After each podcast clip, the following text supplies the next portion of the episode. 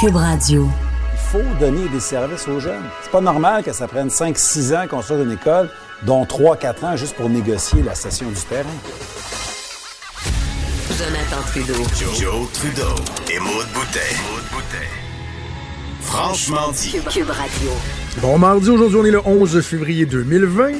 Mon nom est Jonathan Trudeau, bienvenue dans Franchement dit, bienvenue à Cube Radio. Je suis en compagnie de Maude Boutet. Salut Maude! Salut. Es-tu en forme aujourd'hui, chère Maude? Hmm, oui, correct, correct. Je, je, je couvre quelque chose depuis Ah une couple de jours. Puis là, le matin, là, je me suis réveillée, tu sais, quand t'as le nez bien bouché, mais juste d'un bar pour dormir, là, ça, là. Y a-tu quelque chose de plus gossant que ça? Tu Ça quelque prend chose? des, euh, des bandes tannant. nasales.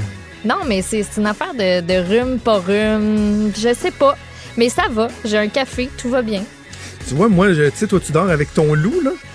moi, de plus en plus, je dors avec... mon loup n'étant pas mon chum, mon loup étant la face mais ses yeux.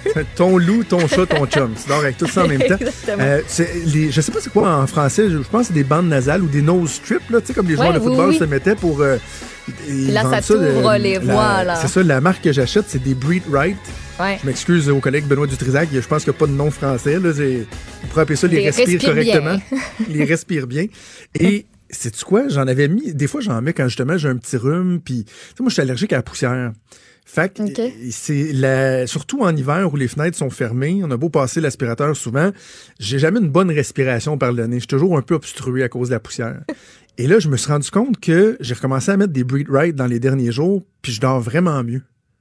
You breathe right. Tu sais, je me demande si dans la nuit, j'ai pas comme. Tu J'ai pas de la misère des fois à respirer, là. Ouais, ouais. Genre, de- c'est un début d'apnée du sommeil, mon Dieu, j'espère que non. Moi, je. Et là, ceux qui se promènent avec des machines pour dormir, là, j'ai plein de collègues euh, Ah, je compatis. des médias qui là. ont ça, puis je sais pas comment tu fais pour dormir avec ça. ça. Tu t'habitues, c'est sûr, mais c'est quand même une grosse affaire que t'as dans la face. Hey. c'est plus imposant qu'un loup. À chaque fois que tu te couches, Disons-le t'as l'impression que t'es un astronaute qui s'en va euh, Ça va, dans une capsule, tu te promènes avec ta petite valise, le masque Ouais. et tout, là. Pas sûr, pas sûr. Je suis un petit peu nerveux aujourd'hui, je dois te le dire, là. Petit stress. Pourquoi? Parce que c'est ce soir qu'a lieu la, la, Ah, ben la oui, classique voyons, Mardi Gras l'atelier. ouais, ouais. Là, je me suis dit, bah, Ben à non, quoi tu vas bon? boire un cocktail, puis la pression va descendre, puis ça va bien. Mais imagine aller. si je manque mon cocktail devant les juges. Ben là, Tu faut pas faut que tu imagines le pire non deux, plus. On est de même, nous autres, l'humain. Hein? On pense toujours au pire. Le scénario, le- le- la plus pire à des affaires qui pourraient arriver. Le catastrophisme. Ouais. Pense, Et tu pense le même, positif. toi? Mais t'es pas Euh, pessimiste. Toi, t'es une personne positive. quand même, non, moi. je suis positive. Je pense toujours aux... J'y pense au scénario qui pourrait virer tout croche, mais je me dis non. Ce sera pas ça qui va arriver. Il va arriver telle, telle affaire. Ça va bien aller. Fait que là, visualise, Jonathan. Ça va en bien aller. temps- Ton cocktail, ça va être le meilleur que tu auras jamais fait parce que tu t'es tellement pratiqué. Puis là, là, ils vont dire et le gagnant ce soir, représentant de la radio numérique Cube, Jonathan Trudeau! C'est ça qui va se passer. Ça serait cool. Mes enfants, ce matin, là, me souhaitaient bonne chance, comme si je m'en allais jouer le septième match de la finale de la Coupe Stanley. là, à un moment donné, je, je me suis dit peut-être qu'ils ont trouvé que je prenais ça trop au sérieux parce que j'aurais dit, ben, tu sais, c'est quand même juste pour le plaisir que papa, il s'en va faire ça. là. Toi, c'est Laurent pas, euh, Duvernay-Tardy, même combat. Même combat. Ouais, pas tant. Pas tant. non, mais peut-être comme je, je te dis souvent, puis c'est vraiment le meilleur exemple. Là, sais, je dis toujours, pars-moi une game de petit tacto, puis euh, je vais te dire game on. Là. Moi, Ouais. je, je suis très compétitif, mais je pense que, tu sais, qu'on parle de, de catastrophisme, c'est pas mauvais dans la vie en autant que ce soit pas un frein. Non, c'est ça. Il faut que ce soit un élément motivateur.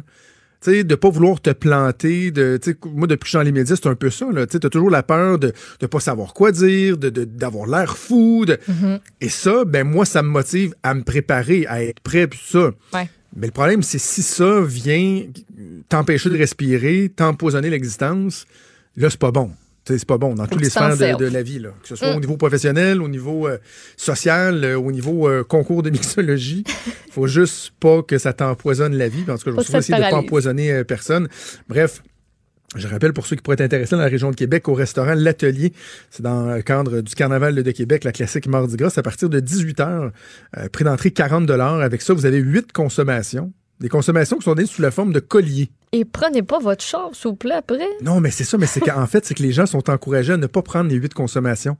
C'est qu'on on est Ah. neuf qui faisons nos drinks. Et pour goûter à notre drink, faut que tu nous donnes un collier. Un collier égale une consommation. Ouais. Tu arrives, il te donne huit colliers. Tu me donnes un collier. Mais moi, il comptabilise le nombre de colliers que je vais avoir. Fait que, mettons, tu prends un drink, tu me donnes un collier, tu le trouves très, très bon. Si toi, Tu as fini de boire, tu peux prendre tes collier. Ah. sept colliers puis me les donner d'une shot, puis juste dire, ça, c'est pour t'encourager. Et là, ils vont mesurer, ils vont calculer le nombre de colliers qu'on a. Ça, c'est une partie de la note. Puis l'autre partie, ça va être le drink qu'on doit faire devant euh, les trois juges. Ah, pas pire. OK. Mais Alors, prenez pas euh, votre char va quand être- même. Faites non, non, c'est ça. Non, moi-même, je, je- je prévois prendre euh, un petit euh, service de raccompagnement, le TZ Capital, euh, par exemple, euh, dans la région de Québec. Hey, plus tard dans l'émission, on va parler à Marois Risky, la députée libérale euh, de Saint-Laurent, qui, encore une fois, fait un excellent travail euh, d'opposition pour euh, questionner le gouvernement. Et là, ce, cette controverse-là, en tout cas, le- la grogne qui est soulevée par, euh, par le gouvernement auprès des municipalités, des commissions scolaires, il y a quelque chose qui est loin d'être anodin là-dedans. Tu sais, moi, je suis de ceux, tu es habitué de m'entendre dire, ben là, en éducation, là, on, on peut-tu laisser la chance au coureur? Est-ce que euh, on peut le laisser, le ministre, faire ses réformes, puis on jugera l'arbre à ses fruits? Puis pourquoi on finirait toujours par faire plus de ce qui ne fonctionne pas? Là? On est tanné des commissions scolaires, on trouve que ça avance pas bien, puis là, tu as un ministre qui a une volonté. Parfait, faisons-le. Je commençais à avoir un petit bémol avec le baillon en me disant, bon, ben, c'est déjà un quatrième baillon pour ce gouvernement-là. Dans le cas de, euh, de- du projet de loi, euh, ben, de, ce qui est devenu la loi 40 sur la gouvernance scolaire, oui, il y avait les commissions scolaires, les élections scolaires, mais une multitude d'autres choses qu'on aurait pu prendre davantage euh, de temps pour débattre en commission parlementaire. Donc déjà, tu sais, j'avais j'avais un petit inconfort. Mais là, ce que le gouvernement est, est venu faire à minuit moins une, en fait, je minuit moins une, mais il était passé minuit, c'est dans la nuit de vendredi à samedi, de déposer un, un amendement qui vient contraindre les municipalités du Québec à céder sans compensation des territoires pour éventuellement construire des écoles. C'est inacceptable. C'est de dire, bon, ce terrain-là est libre, la commission scolaire va faire, hop, on- nous autres, on aimerait ça construire l'école à cet emplacement-là et la municipalité aura tout simplement pas le droit de Pas le dire choix. non. C'est pas Ils peuvent pas dire, ah, ben, il me semble que non, pas là, ce serait mieux peut-être tel endroit, tel autre endroit. Si la commission scolaire décide de faire, non, non, nous autres, c'est là qu'on veut. Ils n'auront Ben, pas le choix. c'est ça. Et- c'est vraiment ça. Et de ce qu'on comprend, tu sais, il y avait déjà eu des discussions avec le milieu municipal à l'effet que, ben, lorsqu'il y a un besoin, il faudrait céder le terrain puis qu'il y a une compensation à hauteur de la valeur marchande. C'est sur le marché, il vaut tant de donner cette, compensa- cette compensation-là à la municipalité. Mais là, d'arriver puis dire à une ville, non, t'as pas le choix. Si le, le- le conseil scolaire décide qu'ils ont besoin de ton terrain, tu dois le laisser sans dire mot. Ça n'a aucun espèce de bon sens. Puis c'est surtout que le gouvernement a la responsabilité de bâtir une, une- une bonne relation avec les municipalités. Et là, rapidement, comme ça, dans le mandat, de venir euh, porter atteinte à cette relation-là, je trouve qu'il y a quelque chose de très, très, très dangereux. Très, très, très dangereux. Puis même juste au niveau stratégique, politique, tu veux pas te mettre les municipalités à dos. Tu sais, comme je disais à Richard tantôt dans, dans notre tradition, les maires, là, ce sont des agents multiplicateurs. tu sais. Si euh, le commun des mortels dans la rue est fâché contre le gouvernement, puis qu'il en parle à ses voisins, puis qu'il se fâche, bon, ça à la limite son vote, il n'ira pas au gouvernement. C'est tel que tel. Mais les maires, là, ils parlent d'un conseil municipal, ils parlent à leurs concitoyens, euh, ils ont des événements publics avec les élus du gouvernement qui vont être obligés d'essayer de justifier ce qui a été fait. Tu veux pas avoir le milieu municipal euh, dans ton dos. Et là, le gouvernement qui a été, disons-le, de façon cavalière, là, cavalière avec les municipalités et ça vient mettre en lumière cette espèce de volonté de bulldozer, euh, d'aller trop vite et je pense que ça crée vraiment un inconfort. J'ai hâte de voir comment le gouvernement va, se comporter à la période de, questions aujourd'hui, gouvernement qui sera assurément euh, talonné par, euh, par l'opposition libérale, l'opposition péquiste également. Je savais qu'on allait en pause. Un petit mot sur quelque chose de local, mais qui, en dit long sur la dynamique politique à l'échelle du Québec, si on veut. Les libéraux fédéraux dans la région de Québec, on a été plusieurs, en tout cas, je, je suis de ceux qui ont dénoncé l'inaction de Joël Lightbound, le député libéral, et Jean-Yves Duclos, président du Conseil du Trésor, euh, député également dans la région de Québec. Et je sais que ces gens-là se disaient, mais ouais, mais en même temps, pourtant, on est là, on est présent, puis moi, je leur disais, ouais, mais c'est beau, là, à Ottawa, Joël Lightbound a été élu, euh, je pense, l'an dernier, le politicien le, le plus prometteur, l'étoile montante, quelque chose comme ça. Ouais. Jean-Yves Duclos a été nommé à peu près numéro 2 du gouvernement, numéro 3, là, tu sais, comme président du Conseil du Trésor, puis on dit que eh, ses, euh, ses, ses pairs le respectent énormément. Donc, on voit qu'à Ottawa, ils sont super connus, mais à Québec, leur rayonnement, il est très limité. C'est tranquille. Ouais. C'est tranquille, on les voit pas souvent sur certains enjeux.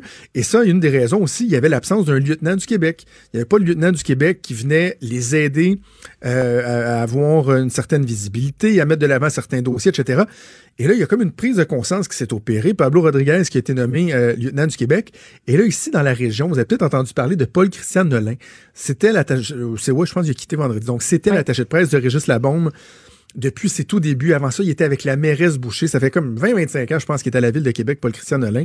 Je sais que les gens dans la région de Montréal disent peut-être, bon, moi, la tâche de presse d'un maire ou d'une mairesse, là, on, on les connaît pas beaucoup, mais ici à Québec, Paul-Christian Nolin, c'est un personnage Connu. bien connu du milieu des communications. C'est un nom même que de façon générale, les gens sont habitués euh, à entendre et ça a un peu surpris tout le monde de savoir qu'il quittait son poste la semaine dernière. On savait pas trop où il allait. Or, finalement, on a Mhm. appris hier que il s'en va travailler pour les libéraux fédéraux Ouais. qui vont ressusciter ce qu'on appelle le bureau régional des ministres. Et ça, ça n'existait plus depuis cinq ans parce qu'il n'y avait plus de lieutenant. Et le lieutenant ben, du Québec, normalement, avait des bureaux régionaux, un bureau à Québec, un à Montréal, et on s'occupe des régions.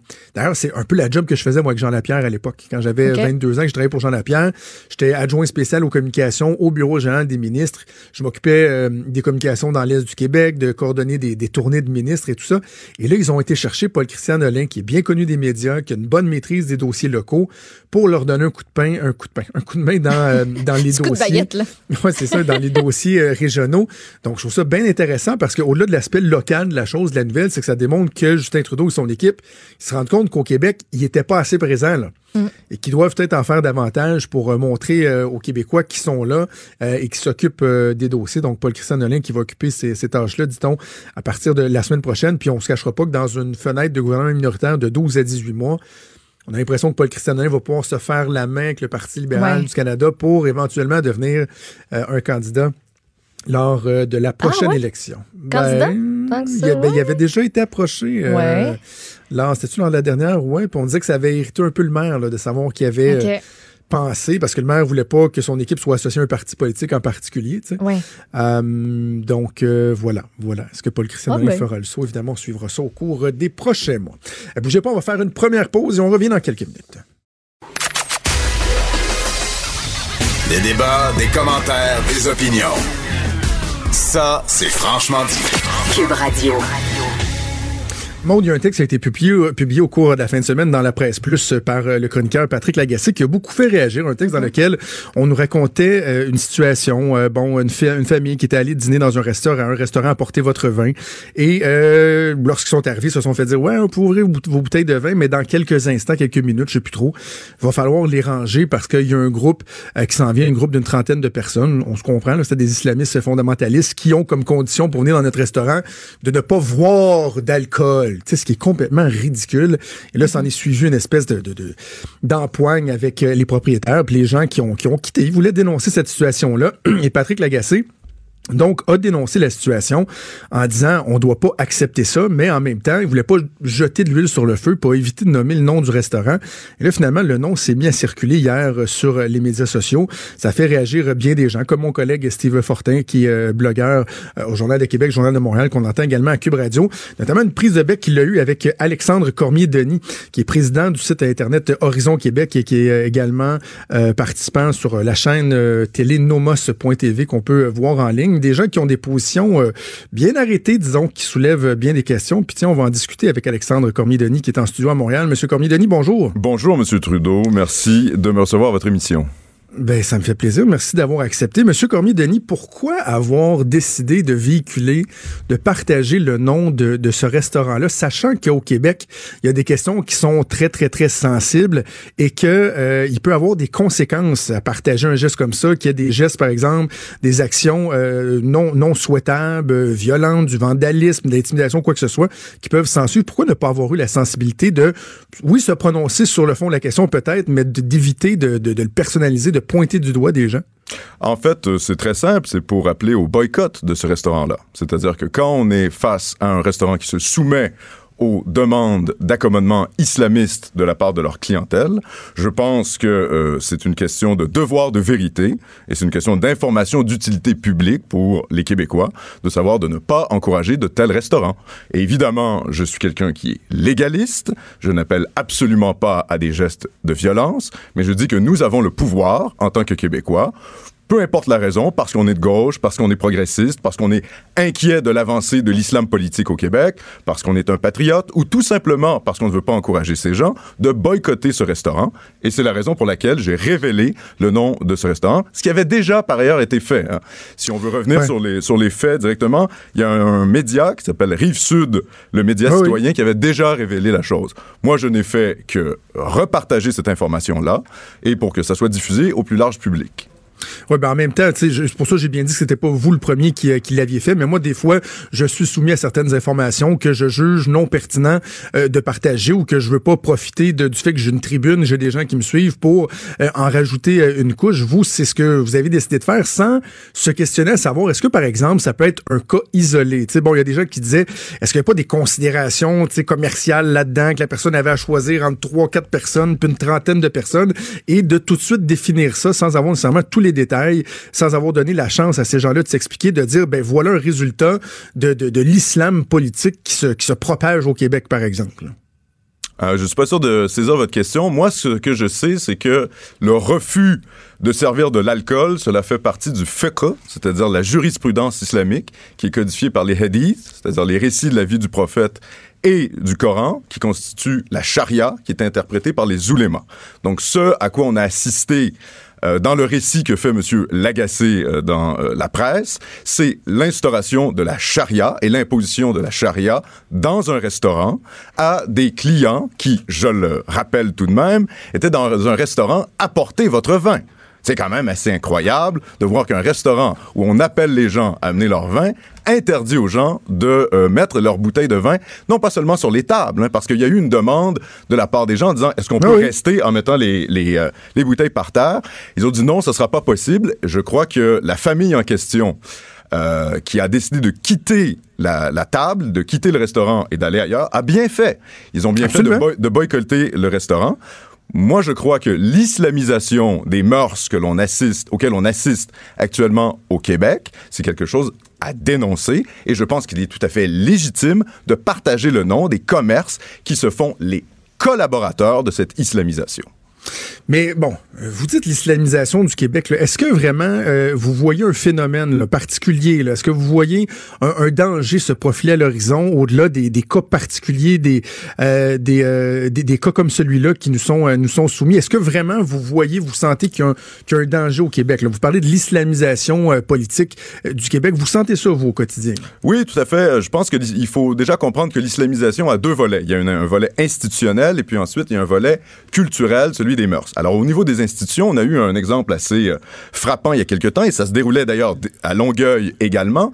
C'est euh, le stage que les policiers de Brassard ont dû faire à la mosquée de Longueuil où on a présenté une mosquée plutôt fondamentaliste, où les petites filles de 5 ans étaient voilées, et on a demandé aux policiers de considérer ça normal, de faire abstraction de jugement critique, pour finalement se mettre en phase avec la soi-disant communauté musulmane qui était représentée par cette mosquée. Moi, Monsieur euh, Trudeau, j'ai fait des études au Proche-Orient. J'ai fait un certificat en langue et culture arabe. J'ai été euh, en Turquie. J'ai été euh, en Égypte, j'ai été en Tunisie. À aucun moment, je n'ai vu des petites filles de 5 ans voilées. Cette mosquée est une mosquée intégriste. Et ce qu'on présente comme étant la normalité islamique, c'est en fait des fondamentalistes musulmans. Donc là, il y a une, islamisation par nos institutions. Là, je rappelle que c'est la police. C'est à peu près le summum de l'institution étatique. Deuxièmement, il y a une islamisation des mœurs, qui est la conséquence de l'immigration massive. Si on fait venir au Québec des milliers de musulmans, des dizaines de milliers de musulmans, voire des centaines de milliers de musulmans, logiquement, il y aura une islamisation des mœurs. Et ce à quoi on a assisté dans ce qu'a décrit M. Lagacé euh, à ce restaurant-là, euh, le restaurant qui s'appelle la Maison afghane du kebab, ce qui s'est produit là-bas, c'est une islamisation rampante de la société civile québécoise. Et ça, c'est la conséquence Mais en même temps, vous généralisez beaucoup, là, parce qu'il y y y a bon, bon nombre de musulmans, la majorité de musulmans qui arrivent ici et qui sont prêts à s'intégrer, qui peuvent être des actifs pour la société. Jamais, évidemment, loin de moi l'idée de, de, de défendre le, le fondamentalisme, Euh, mais il reste qu'il y, a une- il y a une généralisation qui se fait. Puis moi, ce que je trouve dommage, c'est que il y a des gens qui vont prôner un discours qui, qui s'apparente au mien, où on va dire, ben, le multiculturalisme, c'est pas souhaitable, on va parler de l'interculturalisme, la capacité d'intégrer, oui, d'autres cultures, mais de faire comprendre aux gens qu'il y a quand même des valeurs communes et qu'on veut que ces gens-là puissent s'intégrer le plus efficacement possible. Mais vous, vous allez beaucoup plus loin que ça en disant, par exemple, ben, l'immi- l'immigration, euh, il faut la faire de, de, de façon euh, très sélective et de fermer les portes euh, à, à bien des gens. Parce que vous, l'immigration massive, là, vous voyez ça comme vraiment un tort puis un risque pour le Québec. là. Ben, C'est-à-dire, je pense que euh, faut déjà remettre les choses dans le contexte. Le Québec et le Canada sont euh, les endroits d'Occident qui reçoivent le plus d'immigrés par tête de population. Ça, il faut comprendre ça. On reçoit plus d'immigrants que les États-Unis. On reçoit plus d'immigrants en proportion de la population que la France. Il faut comprendre qu'on on est dans un, état actuel, surtout avec le gouvernement euh, de Justin Trudeau, où on reçoit des quantités d'immigrants qui sont proprement délirantes. Et moi, je dis que le Québec, évidemment, on le sait, a une situation particulière en Amérique du Nord. Nous sommes le seul État de la nation française d'Amérique et nous avons un devoir de pratiquer un- une politique d'immigration qui soit conforme à nos capacités réelles d'assimilation. Moi, je ne crois, je ne crois pas. Oui, moi, je ne crois pas à l'interculturalité. L'intégration, ça vous tente pas, non? Ben, je sais pas ce que c'est. Qu'est-ce qu'on appelle l'intégration? Est-ce que c'est donner des accommodements raisonnables? Est-ce que c'est euh, ce qui s'est passé, par exemple, euh, à ce restaurant-là? Est-ce que c'est donner euh, des droits particuliers euh, à différentes communautés religieuses? Vous savez, au Québec, Monsieur euh, Trudeau, au début du 20e siècle, on a donné le droit à des tribunaux rabbiniques. Vous savez ça, hein? les juifs ultra-orthodoxes, ultra-religieux ont des tribunaux spécifiques à Montréal. Moi, je dénonce cette situation-là. Parce que cette espèce de communautarisme-là du politique et donc du judiciaire, ça va entraîner une multiplication des demandes de la part des musulmans. Si on le donne aux juifs, et si on l'a donné aux juifs ultra-religieux assidiques au début du 20e siècle, dans 10, 15, 20, 30 ans, les demandes d'accommodement de la part des musulmans qui n'ont vocation qu'à grossir grâce à l'immigration massive euh, ne seront plus réfutables. Parce qu'ils vont dire, si vous le donnez à l'un, il faut le donner Ah, mais l'autre. vous parlez d'assimilation. Quand même, il me semble qu'il y a un juste milieu. Euh, Vous, juste une, intégration euh, juste réussie, une intégration qui va faire en sorte que différentes cultures peuvent se mélanger. Ça, même ça, vous voyez ça comme étant euh, une menace pour euh, pourquoi? Pour le, Québécois blanc? De qui vous avez peur? Je comprends là, les, pratiques religieuses fondamentalistes. Je, comprends qu'on on soit contre ça, mais en même temps, votre message là, il est assez particulier. Ben, c'est comme un message de, de rejet de l'autre, de rejet de la différence. C'est je trouve ça inquiétant comme message, euh, Monsieur Cormier-Denis. Non, il n'y a absolument rien d'inquiétant. Vous savez, à peu près tous les sondages nous indiquent que la population québécoise est favorable aux politiques d'assimilation, est favorable au fait qu'après une voire deux générations, les nouveaux arrivants se sentent québécois, s'assimilent à la culture québécoise et prennent vraiment à corps euh, et à cœur l'identité nationale. Nous ne voulons pas être dans une société qui est une superposition de communautés ethniques religieuses et confessionnelles. Euh, c'est un modèle qu'on nous a imposé à travers la Constitution de 1982, à travers la Charte canadienne des droits et libertés. Ça remonte même avant avec la première loi sur le multiculturalisme en 1971 et euh, ça a été radicalisé par la loi de 1988 euh, des conservateurs hein, de Mulroney qui a mis en place le multiculturalisme canadien. On sait très bien que les si Québécois sont mais si largement comme- hostiles ouais. à ça. Mais si c'est comme, ben, ils sont pas largement hostiles, c'est pas vrai. Arrêtez-moi ça, Monsieur Cormier-Denis. Ah ben les- oui oui la loi le, le soutien à la loi 21 est majoritaire largement majoritaire et ça c'est Ben une, là, mais, une mais loi- quel, quel bizarre de lien. La loi 21 parle de la laïcité chez les personnes Oui, euh, pour- en, en bien position d'autorité dans l'État. Dis pas qu'il faut pas recevoir de, de musulmans ou de juifs, voyons donc. Là. Ah ben écoutez, moi je pense que le gouvernement Legault, s'il est si populaire, c'est parce qu'il a mis de l'avant, il a répondu à certaines angoisses identitaires de la part du peuple québécois. Ça touche évidemment la question de la laïcité de l'État. Je, moi je pense que la loi 21 ne va pas assez loin. On aurait dû étendre l'interdiction à l'ensemble des fonctionnaires et je crois que M. Legault aurait dû respecter sa promesse électorale de ne pas enlever le crucifix à l'Assemblée nationale. Ça c'est un autre débat. Il y a des gens au Québec qui pensent qu'ils vont être protégés de l'islamisation du Québec et des pressions islamistes par la laïcité. Or, on voit très bien qu'en Europe, notamment en France, qui est un État laïque, républicain depuis le début du euh, 20e siècle, hein, la loi de 1905 en France, la République française et la laïcité française n'empêchent pas l'islamisation de la France. Pourquoi? Parce que le problème est avant tout démographique. Ce n'est pas un problème de laïcité, c'est un problème de la démographie. Et faire venir des centaines de milliers de personnes, voire des millions, hein, parce que je rappelle qu'il y a des lobbies qui travaillent actuellement à, euh, Ottawa pour faire du Canada un pays de 100 millions d'habitants, le Century Initiative, des gens proches de Justin Trudeau. Le fondateur de cet institut a été nommé ambassadeur en Chine. Euh, des gens qui veulent finalement créer une forme d'ingénierie sociale pour mettre en place une utopie multiculturelle au Canada et l'imposer au Québec. Ce sont des gens qui sont des apprentis sorciers. Et je pense que on le voit dans le cas de la Grande-Bretagne qui pratique une politique multiculturaliste, il y a des dérapages extrêmement graves. Savez-vous, par exemple, euh, qu'en Grande-Bretagne, il y a des tribunaux chariatique. Alors évidemment, mais il n'y a pas personne qui dit, qui, dit on est à d'avoir ça au Québec, euh, M. Cormier. Ben, si on le donne. Parce que moi, je vous parle moi, je vous parle d'interculturalisme, du fait que je pense qu'il y a une majorité de gens qui disent oui, oui, on veut s'ouvrir euh, aux cultures en autant qu'on comprenne qu'il y a quand même des valeurs communes, le respect euh, de la femme, l'égalité. mais donc, donc on demande. Français, mais, mais, mais, vous, ça, vous croyez même pas à ça, là, parce que ce que vous dites, c'est que s'il y a d'autres cultures ou même d'autres religions, même s'ils veulent s'intégrer, veulent respecter des valeurs communes, au, sans la sans l'assimilation, pour vous, c'est un échec, même voire un danger. Ben, c'est-à-dire, c'est un modèle communautaire à la britannique. Vous pouvez, non, mais écoutez, vous pouvez défendre ce modèle-là. Moi, je dis qu'il y a de nombreux... Non, mais je parle pas de multiculturalisme, moi, là, là. Mais quelle est la différence entre l'interculturalisme et le multiculturalisme? Parce que moi, je pense qu'il y a des intellectuels québécois qui ont fait euh, tellement un travail de, de fond, de sap, en attaquant le multiculturalisme canadien, que les multiculturalistes québécois sont obligés de se dire interculturalistes. Mais au fond, c'est une expression qui recoupe exactement la même réalité, c'est-à-dire le cumul des communautés, où on dit immigrants, ne vous assimilez pas, gardez votre culture d'origine et, et on va faire société ensemble autour de cette cette organisation sociale où il y a différentes communautés qui se côtoient et qui sont réglementées par simplement le droit et le marché. Eh bien, moi, je m'oppose à cette vision des choses. Je pense qu'une nation, c'est avant tout une culture, une civilisation, et que quand il y a des immigrants qui viennent au Québec, qui sont sélectionnés par le Québec, eh bien, leur devoir, c'est de s'assimiler à la majorité québécoise. D'oublier leurs racines, d'oublier leurs origines, de, en de se plier en à 100 en entièreté euh, aux valeurs des, des, des, gens qui les accueillent, même s'il y a des trucs qui sont simplement culturels, par exemple. C'est ce qui s'est passé à de nombreuses reprises dans l'histoire. Monsieur Daniel Johnson, qui a été premier ministre du Québec, sous l'Union nationale, quand l'Union nationale a repris le pouvoir dans les années 60. C'est un homme qui a des origines irlandaises. À l'époque, dans les années 60, personne ne considérait Daniel Johnson comme ne faisant pas partie de la majorité canadienne-française. Pourquoi? Parce qu'il s'était assimilé. C'est quoi la solution, euh, Monsieur Cormier-Denis? Parce que vous êtes contre l'immigration euh, massive, mais en même temps, le bon, vous êtes un patriote, vous êtes un indépendantiste. Le poids démographique euh, du Québec euh, par rapport au Canada ne cesse de diminuer. Qu'est-ce que vous voulez? On, fait plus d'enfants, ou à peu près plus. Là. Alors, c'est quoi la solution? C'est-tu, bon, parce que vous avez un billet pro-vie, de ce que j'ai cru comprendre.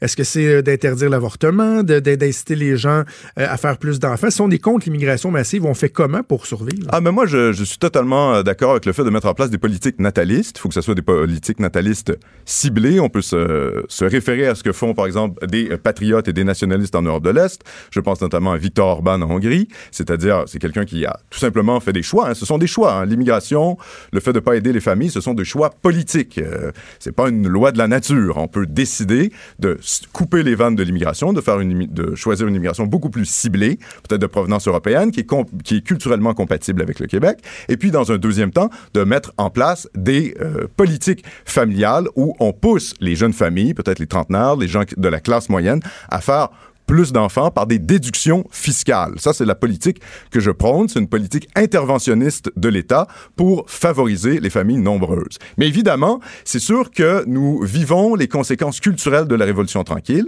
Le Québec s'est déchristianisé, le Québec s'est libéralisé, et avec ça, ça a entraîné une chute de la démographie, de, la démographie, par contre.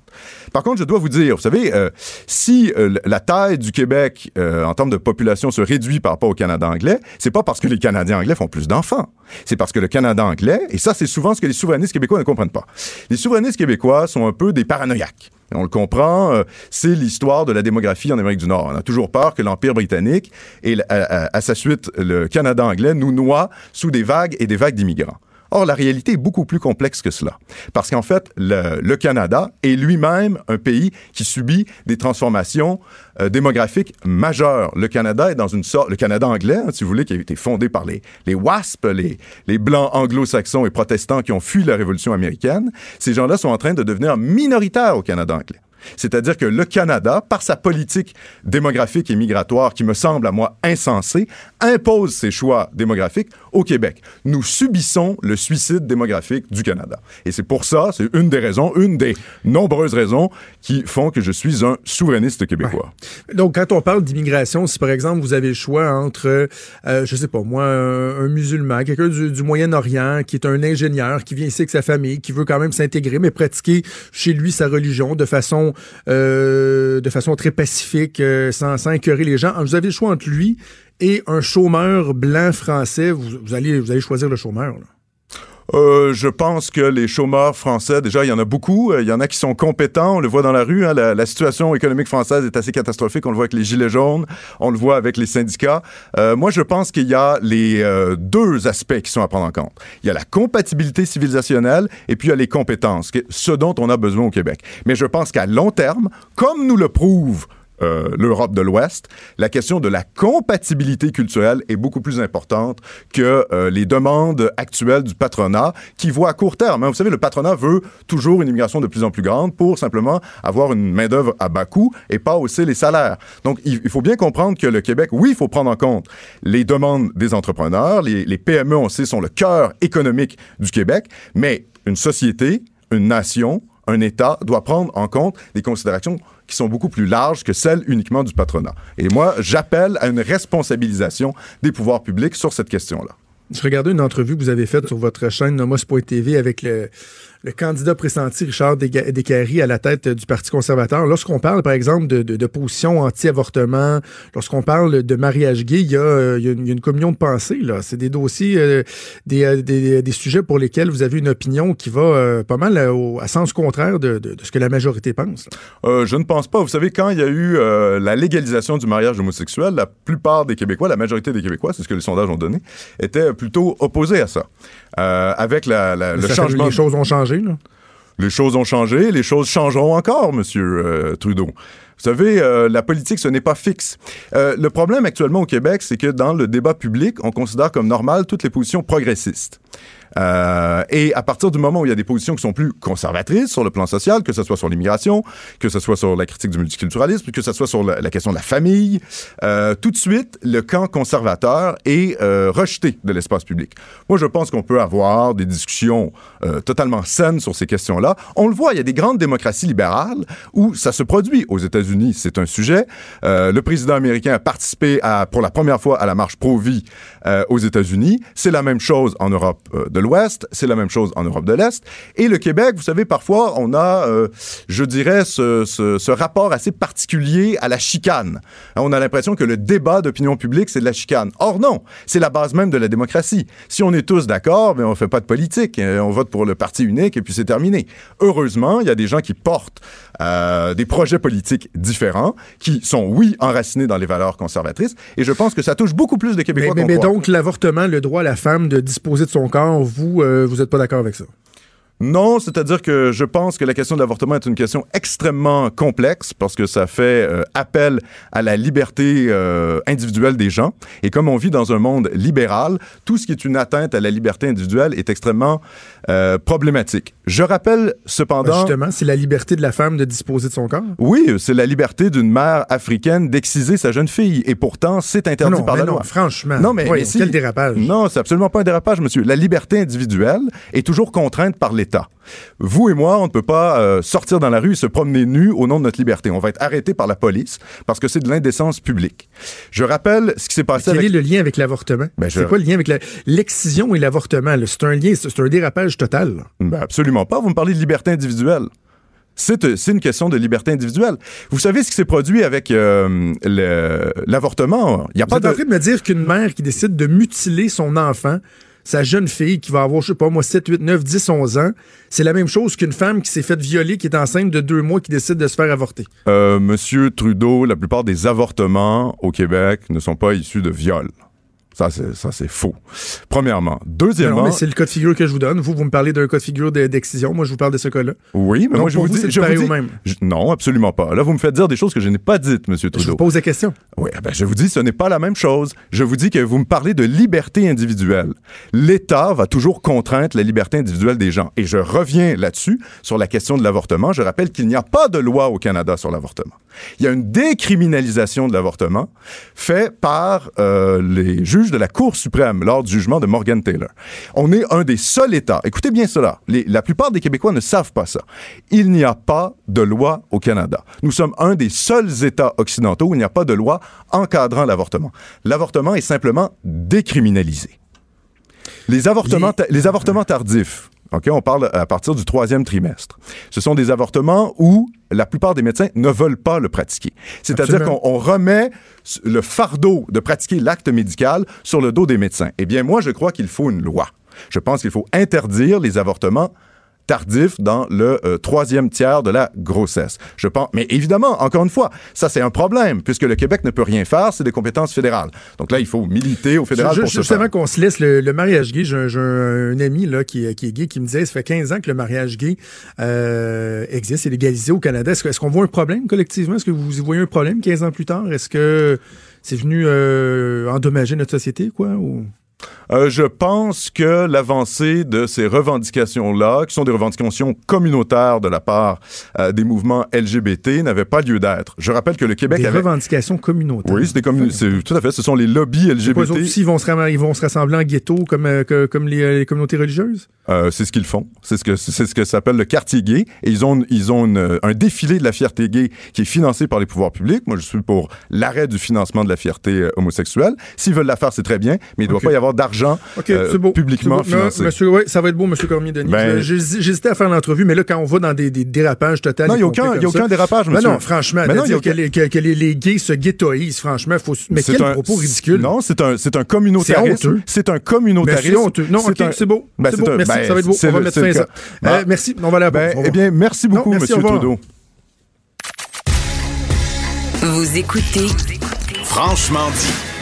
Alors, le gouvernement du Québec, le gouvernement de la Coalition Avenir Québec, euh, a forcé l'adoption du projet de loi 40, euh, le projet de loi qui modifie la gouvernance scolaire et qui, évidemment, on le sait, vient mettre fin aux commissions scolaires euh, telles qu'on les connaît, également abolir les élections scolaires. Mais on dit souvent que le diable se cache dans les détails et dans le cas du projet de loi 40, tu sais, on va dire des fois minuit moins une, il y a quelque chose qui a été dépassé, mais là, il était passé minuit lorsqu'il y a un amendement qui a été déposé et qui fait beaucoup réagir, euh, notamment le milieu municipal.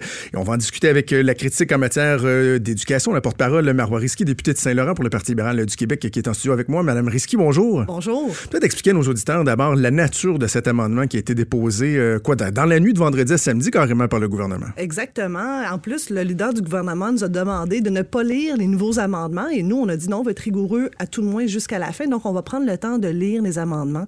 Alors, dans une pile de 122 amendements, il y avait un nouveau amendement qui fait 7 pages.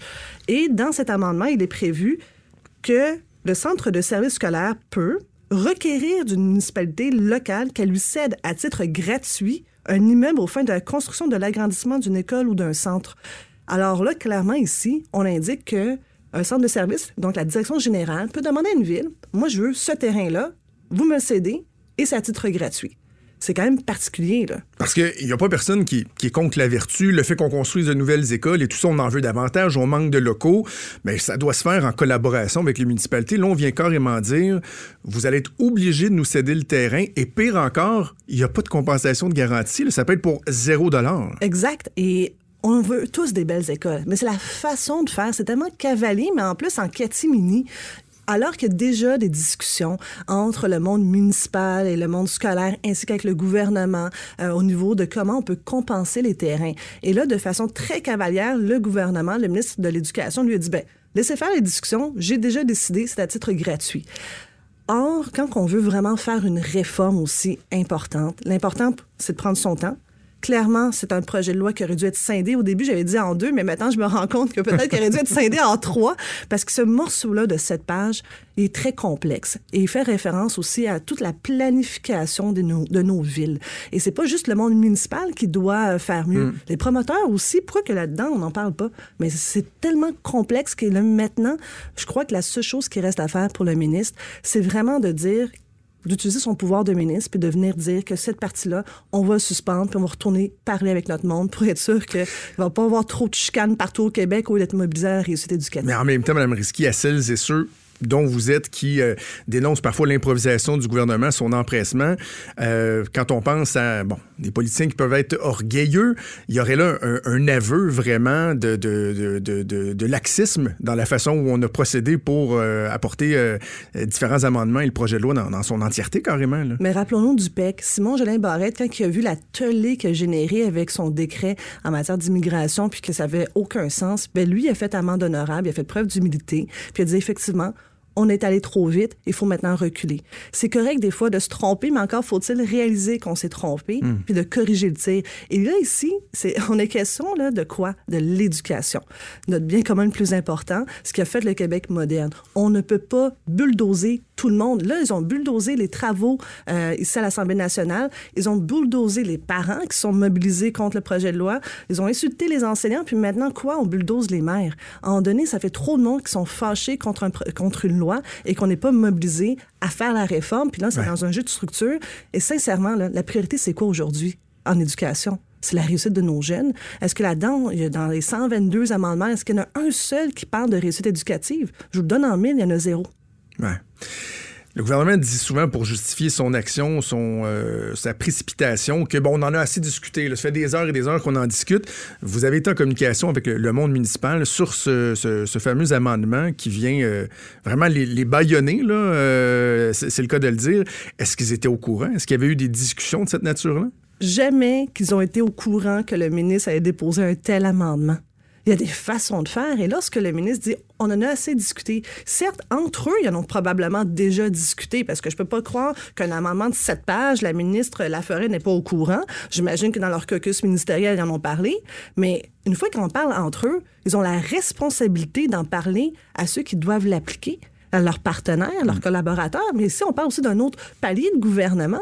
Alors là, c'est un manque de respect total. et on respecte plus l'autonomie des villes non plus, ça veut dire. Alors si on n'a plus de respect pour les travaux de l'Assemblée nationale, on n'a plus de respect pour les élus, on a de respect pour qui alors? La ministre des Affaires municipales, elle se retrouve dans une drôle de, de situation parce que pour avoir une certaine expérience politique, quand on est au gouvernement, vous voulez pas avoir les villes à dos. Non. Parce que ce sont ce que j'appelle des. euh, ils ont un effet multiplicateur. Hein? Euh, Lorsqu'un ministre va aller dans une faire une annonce dans une ville, euh, lorsqu'il y a des conseils municipaux, ces gens-là, les élus parlent beaucoup, ont une résonance. Et là, c'est- c'est c'est- c'est absolument malhabile de la part du gouvernement de se mettre le milieu municipal à dos comme ça. Effectivement, et encore une fois, c'est comme dire là, que là, dans le village, là, on a les parents qui sont pas contents, on a les enseignants qui sont pas contents, mais là, on a dépassé les frontières de l'éducation, on est rendu dans le monde municipal. Ils sont pas contents et je les comprends. Parce que lorsqu'on veut négocier de bonne foi, on discute avec notre monde, on leur explique c'est quoi nos besoins, puis on s'entend à la fin, on essaie de trouver des compromis. Et gouverner, là, c'est aussi gérer des arbitrages. Mais on ne peut pas gérer des arbitrages à coups de baillon puis dire taisez-vous, on gouverne. Je vous amène sur un ter- un terrain un peu plus glissant peut-être. Euh, je veux qu'on parle du rôle des syndicats ensemble. Parce que le projet de loi 40, on le sent, le gouvernement est à l'aise dans les sondages, dans les sondages, il caracole au, au sommet des sondages. Il sent qu'il y a un appui de la population et pas personne, euh, dit, dit-il, puis on, on le croit, que bon, qui pleure la disparition des commissions scolaires, mais malgré le travail qui a été fait, par exemple, par vous, par les autres partis d'opposition pour dénoncer certains aspects du projet de loi 40, euh, on dirait que ça percole pas dans la population. Et quand je regarde la réaction des, syndicats qui euh, rapidement vont euh, déchirer leur chemise, vont investir le bureau du ministre Roberge comme ils l'ont fait il y a quelques semaines, moi je me pose tout le temps la question, est-ce qu'ils sont habiles dans leur façon de faire? C'est comme s'il y avait une espèce de lassitude de la population à l'endroit de ce, ce discours-là qui est toujours tellement alarmiste, défaitiste de la part des syndicats. Est-ce que vous pensez que ce serait pertinent à un moment donné d'avoir une espèce d'ajustement dans la façon de faire les choses euh, des syndicats dans, dans ces relations avec le gouvernement? Moi, je commencerai pas à gérer regarder euh, évidemment les relations de, de, presse des syndicats. Par contre, ce que je peux vous dire, je regardais euh, pour voir combien était rendue la pétition qui a été euh, lancée par un enseignant qui n'est pas un, un représentant syndical. Il a parti une pétition suite aux propos du premier ministre en l'égard des enseignants. En quelques heures, ils sont rendus à plus de 17 000 enseignants qui ont signé pour dire non, on s'est insulté de la façon que vous voulez nous réglementer. Il faut savoir qu'en ce moment, il y a des tables de négociation. C'est pas les syndicats qui utilisent la loi 40 comme levier de négociation, c'est le ministre de l'Éducation qui le fait. Comment qu'il le fait? Je vous l'explique simplement. Quand on négocie, vous et moi, Imaginez qu'il y a quelqu'un d'autre qui rentre dans la danse, puis que lui met un coup de baillon une nouvelle modification dans vos conditions de travail, mais mm qui n'en a jamais discuté à la table de négo. Ça, ça s'appelle contourner les tables de négociation. Puis au niveau du, des lois puis la jurisprudence, ça s'appelle aussi négocier de mauvaise foi. Alors là-dessus, moi, je comprends le mécontentement des enseignants parce qu'ils se disent, là-dedans, là, quand vous, vous dites que vous voulez valoriser notre profession, est-ce qu'on parle de valorisation lorsque vous manquez de respect, lorsque vous voulez pas venir négocier avec nous, lorsque vous voulez nous imposer des conditions que ça fait 40 ans que sont négociées en vertu d'une loi sur la négociation dans le secteur public et parapublic? Et lorsqu'on entend le premier ministre dire, ben, vos 20 journées de congé, là, vous allez faire votre perfectionnement là-dedans. Les 20 journées de congé auxquelles fait référence le premier ministre, ça s'appelle des pédagogies et elles servent aussi à préparer des cours, rencontrer des parents, préparer aussi euh, des sorties avec des élèves, mais aussi faire de la correction et du perfectionnement. Parce que les enseignants au Québec, ça fait des années qu'ils font du perfectionnement. Et quand on demande au ministre de l'Éducation, êtes-vous au courant alors que vous avez été pendant 17 ans enseignant, que les enseignants font déjà du perfectionnement? Ils disent, oh oui, c'est vrai, j'en ai fait moi aussi. Alors, arrêtez de dire que les enseignants n'en font pas. Vous induisez toute la population en erreur. Mais en même temps, mon collègue Mario Dumont disait est-ce que tout doit se négocier? Est-ce que le gouvernement ne peut pas dire ben justement, il y a une orientation que nous, sur la formation continue, euh, on trouve que c'est important, puis de mettre ça dans, un règlement, dans une loi, dans, une réforme Est-ce que tout doit être négocié à la pièce? Je, Permettez, M. Trudeau, je vous donne un exemple. Pensez-vous sincèrement qu'on va ouvrir la loi sur la santé pour aller négocier les conditions de travail des infirmières? Voyons donc. Mais c'est ça qu'ils ont fait dans la loi 40. Hmm. La loi sur l'éducation, l'instruction publique, c'est là-dedans qu'on négocie, mais en fait qu'on impose les conditions de travail. C'est pas le bon forum. Alors oui, si on veut imposer quelque chose, encore faut-il le faire dans le bon forum. Puis le forum, pour ça, ben, c'est à table des négociations. Et en plus de ça, c'est qu'il y a une loi spécifique au Québec qui régit les négociations collectives dans le secteur public et parapublic. Si on n'en veut plus de cette loi-là, mais qu'on soit clair, puis qu'on veut nous dire on abolit cette loi, puis il n'y en a plus de négociation. Mais je pense pas que le gouvernement veut aller là, parce que là, ça vraiment, vraiment mettre le feu partout au Québec.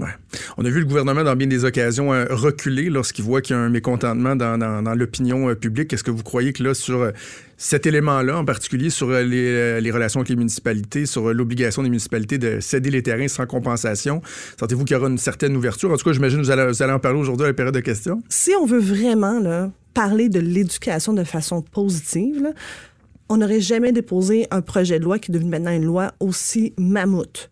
Il y avait clairement plus que simplement abolir les élections, parce que ça, on peut faire dans une vingtaine d'articles, ces affaires-là. Là, ils sont allés beaucoup trop loin et j'ai comme eu l'impression qu'ils se sont dit, ben, tant qu'à être rendu là en baillon, là, ce projet de loi euh, qu'on avait. tant qu'à euh, faire. Tant qu'à faire, là, qui était déjà dans. Parce que la réponse du ministre par son attaché de presse, il disait Oui, mais l'amendement de cette page était déjà prévu, mais dans un autre projet de loi. On l'a jamais vu, ce autre projet de loi. Ils dit, ben, tant qu'à faire, on va le déposer tout de suite, ça va être fait, puis euh, personne ne pourra en parler. Mais non, c'est pas comme ça que ça marche. On en parle aujourd'hui. Et clairement, le ministre il y a une chose qu'il peut vraiment faire pour à tout le moins là, calmer le jeu, puis pas avoir toutes les maires de partout au Québec contre lui, c'est de dire, ben, ces dispositions-là, on va sursoir. Il peut faire ça. Est-ce que dans le camp de la, course à la chefferie, parce que c'est une réalité hein, en parallèle, la course qui va se dérouler au cours des, prochaines semaines, prochains mois, au niveau de l'éducation, bon, vous travaillez avec, avec Alexandre Cusson, est-ce que le Parti libéral pourrait suggérer, proposer qu'on qu'on revoie carrément cette réforme-là, qu'on l'abolisse, qu'on revienne en arrière, où vous vous dites, ben, en même temps, c'est un milieu qui a tellement eu de changements, de réformes, qu'on on va essayer de l'améliorer, de la peaufiner, sans nécessairement reculer. Est-ce que dans votre tête, c'est clair, ça, la, position que vous prendrez sur, euh, sur, euh, sur les suites de ce projet-là, advenant l'éventualité où le Parti libéral pourrait être porté au pouvoir dans, quoi, un peu plus de deux ans? Mais c'est sûr que nous, on parler de réussite éducative, contrairement à la loi 40 qui n'en parle pas. Pour nous, c'est hyper important de mobiliser les gens pour la réussite éducative, parce qu'on va le voir, faut le dire, hein, il y a aussi de l'anxiété chez les jeunes. Il y a tellement d'enjeux en ce moment c'est pas le jeu de structure qui nous intéresse, c'est davantage. On n'en parle pas assez, ça, Mme Risky. Hein? L'anxiété chez les jeunes? non, ben, les jeunes, en fait, c'est bon, les syndicats vont parler des, euh, des enseignants, euh, on va parler de la structure, mais c'est qui le lobby des étudiants là, qui va venir euh, Les dire les étudiants euh, ah, Les parents. Puis je vais vous le dire que moi, là, il y a On une doit affaire que- s'impliquer davantage. affaire- non, ils s'impliquent, je vais vous le dire, mais Ouais. on les écoute pas. Puis il y a une affaire que moi, j'ai une petite crotte, puis je, je pense que j'ai partagé ce matin. Vendredi, là, quand j'entends euh, plusieurs députés caquistes dans leur intervention me reprocher d'avoir utilisé ma motion au début de, de l'étude détaillée pour euh, faire du temps, parce que j'ai demandé d'entendre un groupe supplémentaire alors qu'on s'était déjà entendu sur euh, les groupes qu'on allait entendre. Il y a des plages qui sont libérées, puis c'est vrai que j'ai utilisé une motion pour entendre qui? Mais les parents qui représentent des enfants autistes qui eux ont dit mais nous là qui qui parle pour nous? Alors oui puis savez-vous quoi?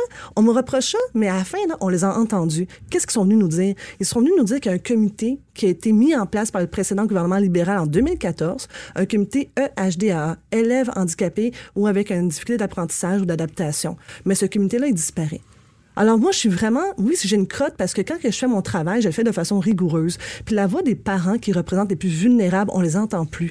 Et vendredi dernier, j'ai déposé là plus d'une trentaine de lettres de comités de parents de partout au Québec qui représentent 64 des élèves, donc le deux tiers de tout le réseau d'éducation, qui ont demandé au premier ministre et au ministre de l'Éducation de reculer parce que leur pouvoir dans le comité de parents, là, mais il a été grandement diminué. Alors, qui connaît le mieux le nom des élèves? Les parents et qui d'autre? Les enseignants et les personnels de soutien? Aujourd'hui, qu'est-ce qui se passe dans notre réseau d'éducation? 20% après 5 ans quittent dans- chez nos enseignants. Il y a de l'anxiété chez nos jeunes. On n'a jamais vu un taux d'anxiété aussi élevé. On n'a jamais vu une, i- l'idéation au suicide. là. Ça, c'est des pensées suicidaires. C'est pas juste à l'université pour au cégep qu'on en parle. C'est rendu qu'on en parle au secondaire. Quand on entend un enfant du primaire qui dit « ça me tente plus d'aller à l'école parce que j'ai trop de remplaçants », qu'est-ce qu'on fait? Alors ça, ces enjeux-là, j'aurais aimé ça qu'on en parle d'en parler dans la loi 40. Les élèves en difficulté, les élèves euh, autistes dont vous parlez, là, c'est, j'en avais parlé avec votre collègue euh, Jennifer Macaron, qui, est- qui est mère, elle, de deux enfants autistes. Il y a une députée dans le parti au pouvoir qui pourtant s'est fait euh, la porte-parole des élèves euh, en difficulté qui, qui demeure bien silencieuse sur ces questions-là. là. Mais comment qu'elle a pu voter contre notre amendement qui demandait d'avoir de la place pour les parents qui représentent les enfants avec un handicap? On a fait un amendement en ce sens. Ils l'ont tous rejeté, là, à grand coup de rejeter. Moi, honnêtement, là, je m'interroge là-dessus. Parce qu'il y a des limites à vouloir bulldozer, mais ne pas écouter. Il y a des amendements qu'on a, quand on a fait l'étude détaillée, qu'on a été capable de, oui, faire accepter par le ministre. Mais on était rendu à la fin, fin, fin, là, puis ils n'écoutaient plus. Alors, je me pose vraiment la question, est-ce qu'aujourd'hui, on peut dire qu'on a adopté une législation qui va venir bonifier l'éducation au Québec? Moi, je pense pas. Vous n'êtes pas convaincu. Non, puis on s'en parlera dans cinq ans. Puis j'espère là, que le ministre aujourd'hui comprend que le défi, c'est pas de faire fonctionner sa loi 40, mais encore là, la faire, faire des ajustements. Il n'est pas trop tard pour s'ajuster. Là. Il n'est jamais trop tard pour bien faire. Alors, la pression, je sens qu'on va bien la sentir à la période de questions, notamment euh, cet après-midi à l'Assemblée nationale. Marois Risky, euh, porte-parole de l'opposition en matière d'éducation, député de Saint-Laurent. Merci beaucoup de nous en parler.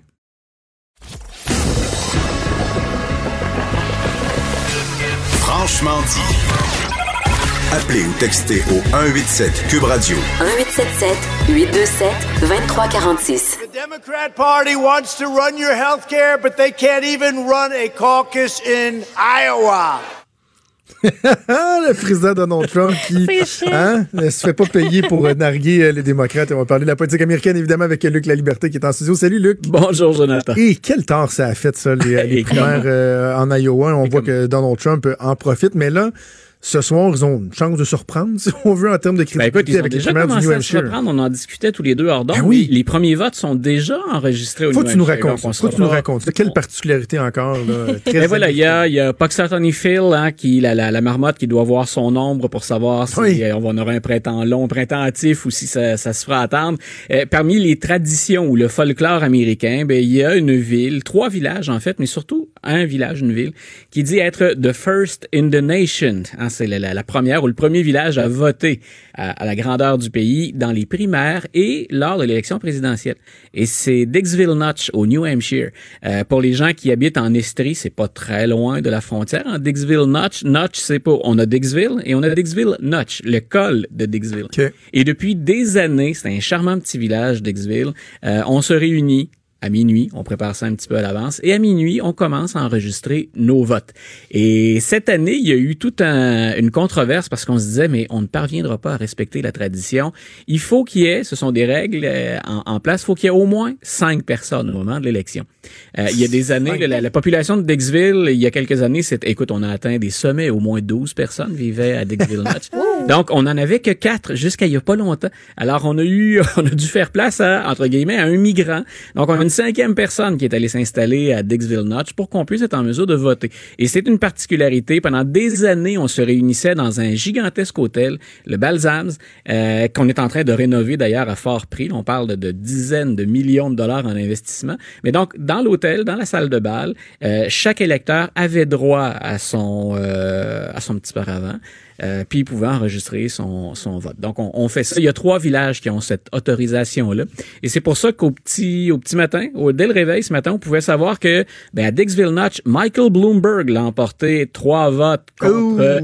Donc, trois votes sur cinq. Il les avait. Et c'est une particularité aussi aux États-Unis, ce qu'on appelle un write-in. Donc, vous pouvez inscrire le nom d'un candidat qui n'apparaît pas sur votre bulletin de vote.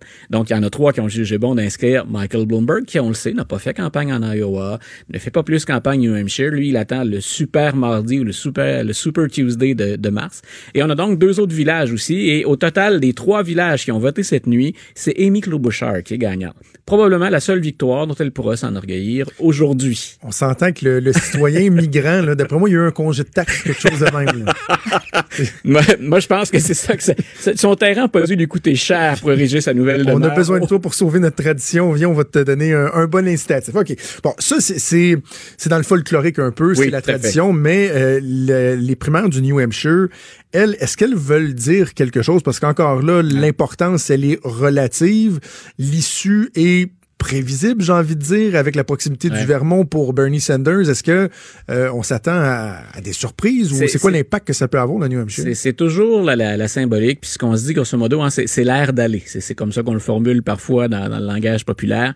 Euh, le New Hampshire puis l'Iowa, ce sont pas un nombre de délégués considérable. Par exemple, Pete Buttigieg, quand on a finalement officialisé hier les résultats, donc en Iowa, ben, il obtient 14 délégués, puis M. Sanders en obtient 11, je pense. OK. Donc, ça, ça fera pas la différence au, au final. Pas plus que le nombre de délégués va faire la différence au New Hampshire. Mais en même temps, ben, on a deux formules différentes. Cette fois-là, ce qui est intéressant aussi au New Hampshire, c'est que démocrates et républicains peuvent voter. Donc, ce sont trois républicains, d'ailleurs, à Dixville Notch, qui ont enregistré des votes pour, euh, pour Michael Bloomberg. Et c'est surtout qu'on veut, ben, euh, dans le cas, par exemple, de quelqu'un comme Pete Buttigieg, c'est pas insignifiant.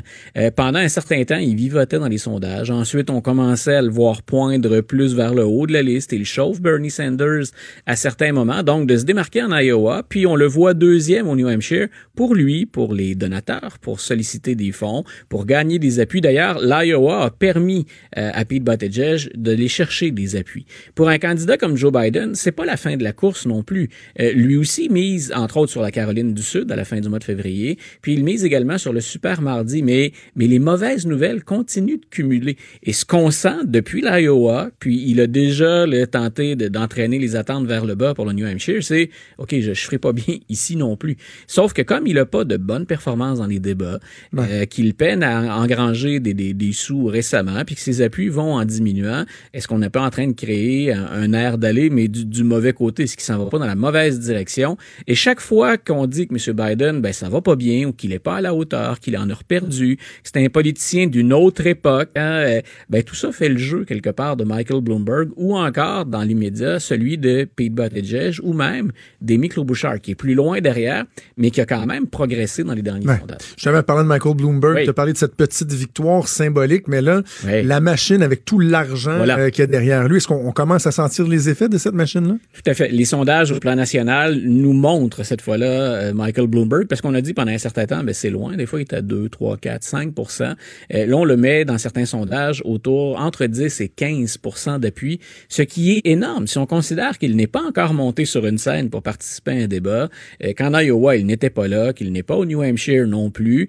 Euh, Michael Bloomberg, on le sait, hein, c'est jusqu'à maintenant le près de 350 millions en publicité. C'est de cette manière-là qu'il s'est démarqué avec une gigantesque équipe de campagne dont on vante d'ailleurs les conditions de travail. Là, on parle de conditions salariales Ah oui. intéressantes. de quoi- Écoute, 6 000 dollars par mois pour, euh, si, si on compte les heures supplémentaires, c'est 6 000 dollars par mois pour être au sein de, de la campagne. C'est plus de 2 000 employés. Tous ces gens-là obtiennent une couverture de soins de santé et il est allé chercher euh, tous ceux finalement que la machine Trump n'a pas encore récupéré, mais qui sont d'excellents gestionnaires de données. Euh, on avait parlé de ça au moment de l'élection de, de Barack Obama, à quel point son équipe était très sophistiquée. Ben, Monsieur Bloomberg, quand on a, ben, d'abord quand on est un patron de presse, hein, ou quand Ben oui. on, on a œuvré dans les médias, ben, on s'est entouré de gens très très compétents. Donc, il a une machine qui est au moins l'équivalent de celle de Donald Trump en termes de, de de cumul de données puis de gestion de données. Et on a déjà sur le terrain toute une équipe, il y a 14 États qui votent pour le super mardi. On a déjà les, des équipes qui euh, ratissent les 14 États en question, circonscription par circonscription, de sorte que non seulement on est capable de faire pleuvoir des publicités, mais qu'on cible exactement le bon type de message et les bonnes personnes. C'est ce qui fait dire à plein de gens, dont moi, Oubliez-le pas, M. Bloomberg. Ouais, ouais. Ce soir, on, on va pas le voir apparaître à l'écran, M. Bloomberg, dans la liste des résultats. Mais si Joe Biden continue de décevoir, c'est clair que les démocrates ne veulent pas faire campagne avec Bernie Sanders. On va probablement tout faire, là, ou lui opposer, ou lui jeter dans les pattes tout ce qu'on est en mesure euh, de faire pour l'empêcher de, de, de bien performer. Et, et Buttigieg, bon, on n'est pas convaincu. Euh, Amy Klobuchar, peut-être, elle fait d'excellents débats. Biden, ben, j'en parle depuis tout à l'heure. Il, il nous reste M. Bloomberg en réserve. Le clash, bien entendu, si vous allez chercher Bloomberg et le risque qui est, accru, c'est fait quoi avec les progressistes qui sont déçus? Ceux qui ont boudé Hillary la dernière fois, est-ce qu'ils vont accepter, avec l'objectif ultime de battre Trump, de se ranger derrière un milliardaire qui a été républicain, indépendant, avant soudainement de se découvrir des allégeances démocrates? Il n'y a pas de, de pari sûr pour, euh, pour les démocrates. Là. On, on- on a toujours une part de risque à assumer, puis idéalement, on va aller là où la part de risque Ouais. elle est moins grande. En terminant un mot sur un des anciens acolytes de Donald Trump, parce qu'on sait, il y a plusieurs personnes Ouais. qui ont gravité autour du président américain qui se retrouvent Ah. carrément derrière les barreaux. tout ça, c'est des fake news. Ah oui, c'est ça. Non, non, j'invente, c'est- j'invente C'est le ça. deep state américain. Ah qui- c'est ça, ça. jugé six Euh, Roger Stone, qui est Oui. un personnage fascinant. Euh, Oui, si vous n'avez pas vu le, le documentaire sur Netflix Get Me Roger Stone, il faut absolument voir ce documentaire-là pour découvrir un personnage plus grand que nature. Lui aussi, il a été reconnu coupable. Voilà. Et là, quoi, est-ce qu'on va avoir une idée de, de la sentence Les, les procureurs fédéraux ont déposé hier leur recommandation. C'est entre 7 et 9 ans de prison.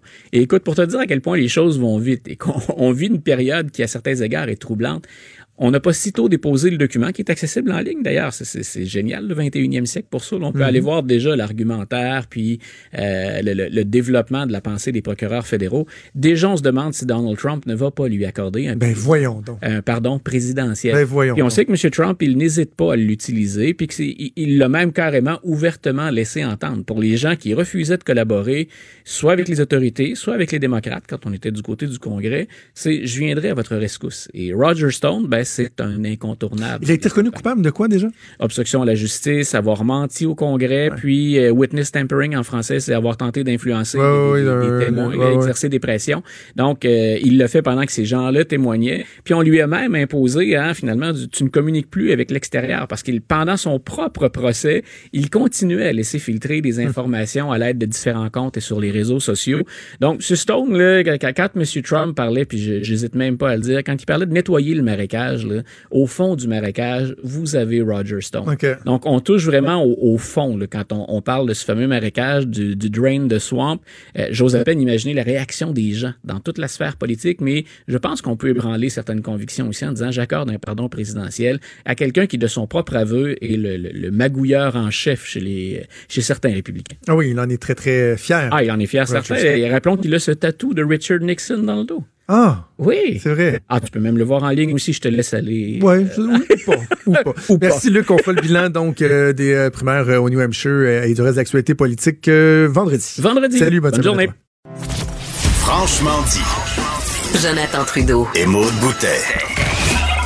Appelez ou textez au 187 Cube Radio 1877 827 2346. Cube Radio. Cube Radio.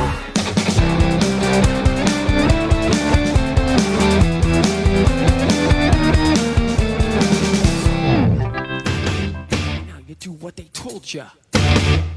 Now you do what they told ya. And now you do what they told ya. And now you do what they told ya. Oh, que c'est une nouvelle qui a fait beaucoup de bruit à Québec, Stéphane. Rage Against the Machine qui va débarquer au Festival d'été de Québec cet été. C'est le 18 juillet. Écoute, mon, mon feed Facebook était rempli là, de tout le monde se partageait ça. Tout le monde a hâte d'avoir des billets qui, qui seront en vente euh, compter du 26 février. C'est là d'ailleurs qu'on va dévoiler au complet la, la programmation du Festival d'été de Québec. Et euh, ça promet, on savait que le groupe s'était reformé avec son chanteur, Rage euh, Against the Machine exact, de la Rocha.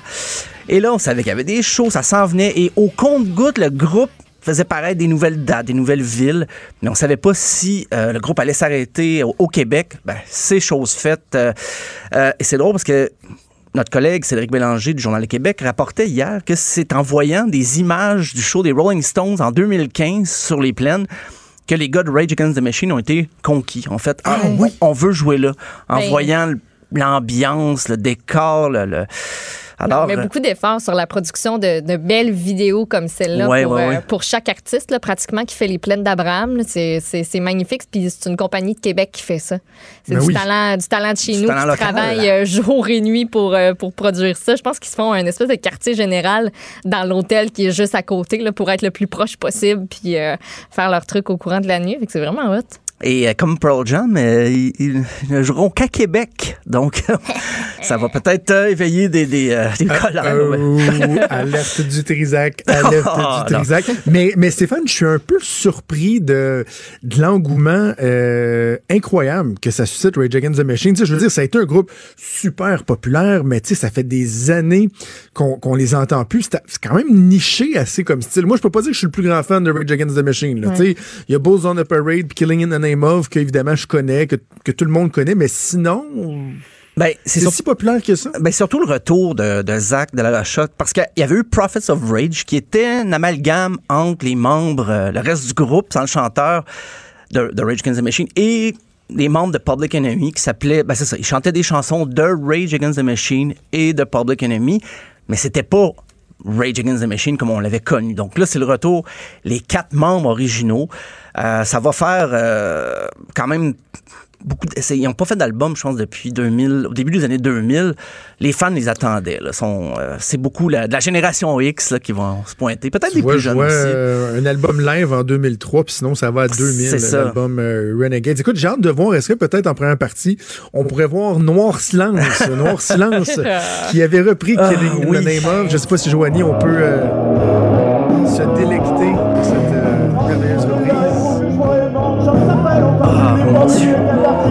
ah, j'avais oublié que c'était un mix avec. Ben oui.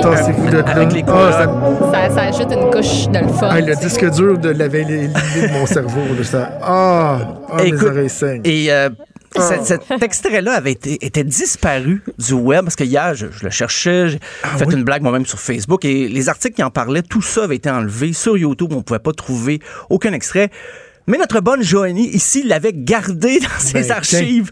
Donc, euh, si vous avez cherché l'extrait depuis 24 heures, ben, c'est ici que vous pouvez l'entendre. Donc, euh, Est-ce que tu penses que c'est à cause de nous que ça a été enlevé euh, Oh, des médias? je- Parce qu'on l'a fait jouer quelques fois? pendant- Ben, les- les- oui, quand même, mais les, les- les articles, je relisais hier les articles, c'était très moqueur, des fois très. euh, je pense que Noir Silence n'a pas vraiment aimé le traitement qu'il avait reçu. oh, oh.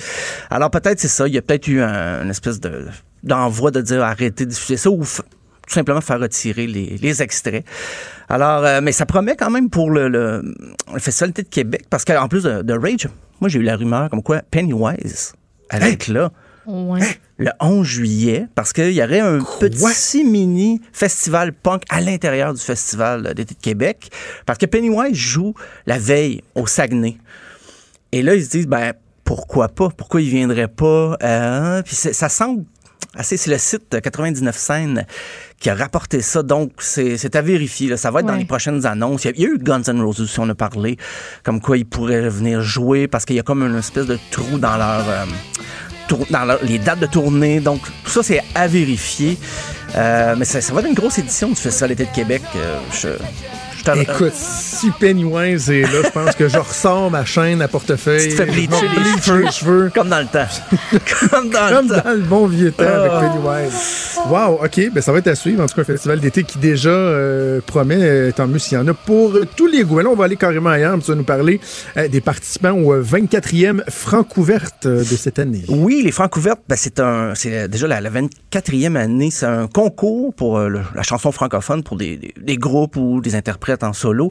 Euh, les porte-paroles cette année sont bien sûr des, anciens participants, soit Laurence Nerbonne et Émile Bilodeau. Euh, c'est un, concours quand même assez important au Québec pour, euh, puis même ça sort du Québec. Il y a des participants du Nouveau- du Nouveau-Brunswick, des fois de, des Franco-Ontariens. On parle quand même des prix de 15 000 au total, des bourses qui sont remises aux finalistes.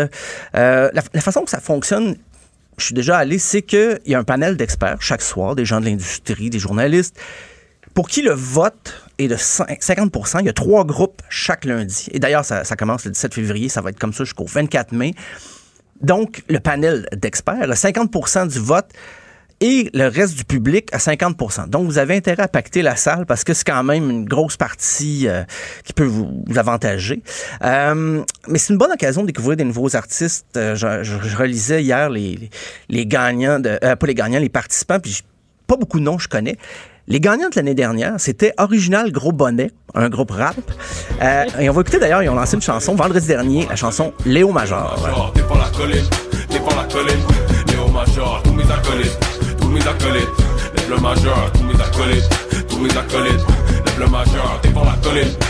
pas la colline. Léo Major, pas la colline, pas la colline. Léo Major. Ben, ça me rejoint moins. Un peu moins, moi aussi. Dis- Disons-le comme ça. Euh, Tous les goûts sont dans la nature. Léo, ouais. Léo Major, c'était un soldat québécois, juste pour euh, préciser. Je trouve ça fascinant quand même qu'il fasse une chanson là-dessus. Je suis pas non plus un adepte peut-être d'original Gros Bonnet, mais faire une chanson sur Léo Major, c'est un soldat québécois qui avait libéré un village au cours de la Deuxième Guerre mondiale, tout seul. Donc c'est devenu un personnage qu'on a découvert plus tard. Il y a une bande dessinée. Je suis certain qu'il y a un projet de film sur ce, ce personnage historique. Donc ben là maintenant, il y a sa chanson rap. Ben, c'est ça, ils se sont magasinés une trame sonore. Ah, peut-être, ouais, c'est pas fou. Euh, Puis donc, les, cette année, les groupes qui participent, euh, des fois, c'est les noms qui pe- peuvent faire sourire. Ben, Il y a Melody Spear, il y a Guillaume Bordel. Euh, un groupe ici, Ambo Flibit, à surveiller. T'as vu ça d'une flébite, pas bon. C'est ça. Une condition pas, médicale. euh, voilà, il y a, winner. il y a Ariane Roy, je pense que c'est son vrai nom. Euh, il y a le groupe Mocha, le groupe Aramis, Euh, il y a Jesse Benjamin, il y a La Faune, Narcisse, Vandou, Petit Papa. Il y a un groupe qui s'appelle Dope.gng. Il y a Jérémy Lachance, le groupe Désarroi, a La Fièvre, Canon, Thaïs, Valence, McLean, 1000 piastres, please, et le groupe Trop Belle. Puisque j'ai l'habitude de- d'avoir des chouchous dans des occasions comme ça, je vais faire entendre le groupe Trop Belle. Moi, je, les aime bien. Et la pièce s'appelle Les mecs se touchent à l'université.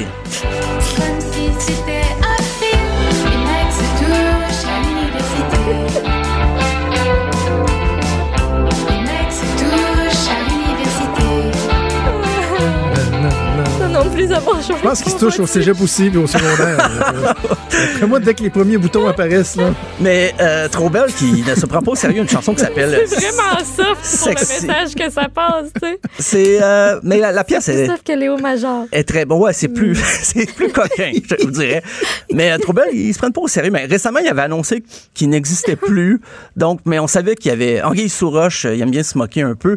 Et ben, ils ils vont jouer au Francouverte cette année. Mais il y a quand même eu des, des artistes de renom avec les années. Karim Ouellette, Sarah May, Loco Locas, les Cowboys Fringants.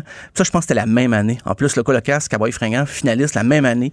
Euh, il y a eu les Sœurs Boulay, il y a eu Lydia Ouais. Kepinski, Émile Bilodeau, Philippe Braque, les autres Tess Diller, Dead Obies, les Hey Babies, Antoine Corriveau, Tire le Coyote. Bref, il y en a eu beaucoup. Et même cette année, il y a un volet où les artistes euh, qui ont déjà participé vont performer le même soir que les, que les euh, participants les concours.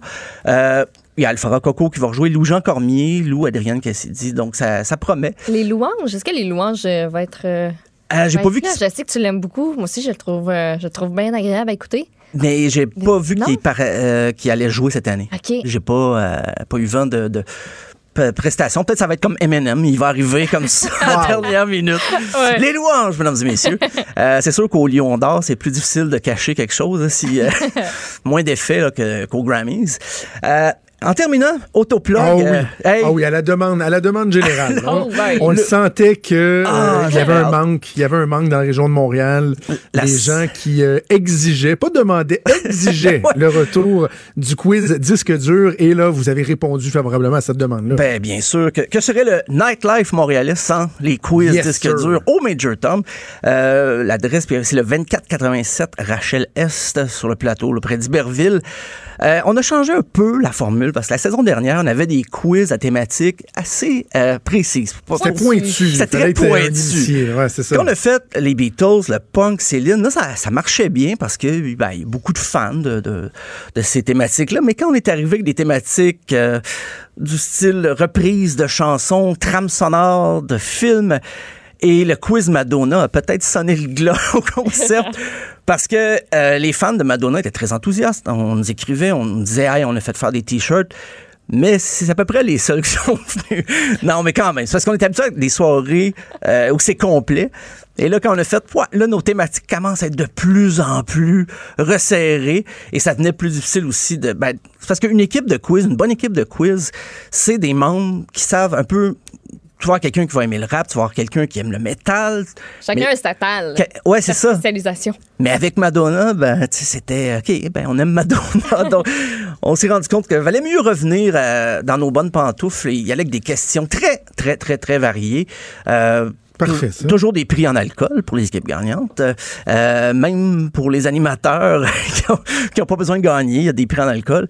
Euh, C'est au Major Tom, ça comptait de ce soir. Ça va être aux deux semaines, par contre. Euh. Donc, 11 février au 9 mai, à tous À les deux heure? mardi à 20 h. Donc, mais arrivez À tôt 20 parce que souvent, les, les premières de saison comme ça, c'est là qu'il y a le plus de monde. Euh, première et dernière, c'est des grosses soirées ou quand on parle de Céline Dion, c'est très, c'est toujours très populaire aussi. Alors, euh, ce soir, le retour des Excellent. quiz disque dur. Bon, on invite les gens à y assister en grand nombre. Merci Stéphane, on se reparle demain. Ouais, à demain. Franc et nuancé. Jonathan Trudeau. La politique lui coule dans les veines. Vous écoutez Franchement dit. Vous avez peut-être aperçu au cours euh, des euh, derniers jours, des deux dernières semaines, que euh, Joanie Gontier faisait plus de chroniques dans, dans notre émission parce que, bon, on adore Joanie. J'allais dire, on l'adorait, mais on l'adore encore. Puis il y a beaucoup d'engagement et tout ça. Et en plus, euh, elle a maintenant le, le plaisir de, de, de faire partie des têtes enflées euh, en semaine avec euh, Vincent Dessureau, Master Bugarecci et euh, Richard Martineau. Et là, il fallait trouver quelqu'un, donc, pour remplacer Joanie Gontier. Et on a décidé de faire la place à quelqu'un qu'on aime beaucoup, que j'aime bien entendre derrière le micro. Vous entendez euh, de temps à autre à différents endroits dans la grille horaire, mais notamment dans l'émission de, de Richard où il fait des, des chroniques euh, sur la conspiration. Et c'est Alexandre Moranville-Ouellette qui va avoir le plaisir à chaque semaine de venir Yes. nous jaser. Salut Alex! Bonjour à vous deux, ça va bien? Très, très bien. Très content de, de te compter euh, dans notre équipe. Et là, bon, avec Richard, tu parles de conspiration. Là, on a la musique de The X-Files. Mais on fera pas la même chose ici dans notre show. Puis c'est un truc que je trouve, ça- je trouve bien intéressant. Parce qu'au Québec, on dit souvent qu'on on s'intéresse pas à l'actualité internationale. Pas tant, en tout cas. Là, elle prend pas une place prépondérante. Exactement, dans l'actualité. Et là, toi qui as le, le nez euh, un peu... euh, tu fouines un peu partout. Ouais, mais ça tu vas ça nous dégoter des nouvelles euh, pertinentes, des fois insolites, qui se passent un peu partout dans le monde pour qu'on puisse euh, s'éducancer un peu. Ben oui, je vais, je vais être le, le- le- le miroir dans l'angle mort. C'est mon objectif. C'est l'objectif là-dedans parce qu'il arrive toutes sortes de choses que, pour une raison ou une autre, vont soit se rendre, mais être à peine discutées jusqu'ici, ou soit même euh, être éclipsées complètement là, de nos médias au Québec. Puis il y a- il y, a toutes sortes d'événements qui sont, comme tu le dis, importants, euh, qu'on Et va voilà. pas voir. Et je vais, ça va être ma tâche d'essayer euh, le plus possible de vous ramener ces enjeux-là euh, un peu partout Excellent, autour du globe. excellent. Ben, bien hâte de t'entendre et on va commencer tout de suite avec l'Irlande. On a parlé un peu d'Irlande dans les derniers jours à cause que bon, le Canada se bat pour un siège de sécurité à l'ONU euh, avec la Norvège et l'Irlande. Mm-hmm. Et là, il y a euh, des élections en Irlande et euh, c'est de ça dont tu veux nous parler. Ben, s'il y a eu une, il y a eu une élection samedi dernier là, en Irlande, puis qui en fait qui était plutôt dimanche, pardonnez-moi, mais qui a eu des résultats là, assez extraordinaires, bien spéciaux. J'explique rapidement. Là, en Irlande, c'est un peu comme au Québec ou encore comme aux États-Unis. On a vu longtemps. il y a d'autres partis, mais la plupart du temps, c'est une tendance de bipartisme. Euh, on a longtemps vu, on se souviendra, là, avant que la CAQ vienne au pouvoir, c'était libéraux Parti québécois libéraux, Ben oui. Parti québécois libéraux pendant des décennies et des décennies et des décennies.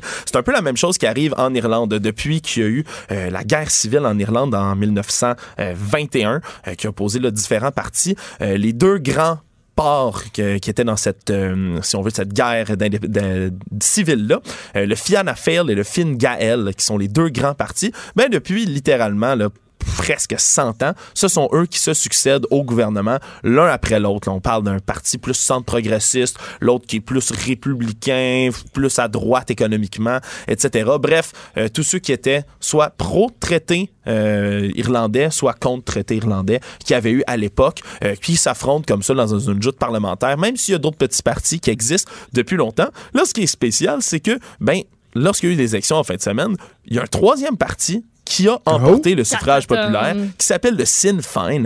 Et le Sinn Féin qui a remporté, c'est très, très serré. Attention, c'est 24,5 qui ont eu contre le, le, le, le Fianna Fáil à 22,2 et l'autre à 20,9. Il va-t-il y avoir un recomptage ou quelque chose? C'est vraiment son, son, son proche puis pas à peu près. là. C'est pas Ouais. un écart de 10 là.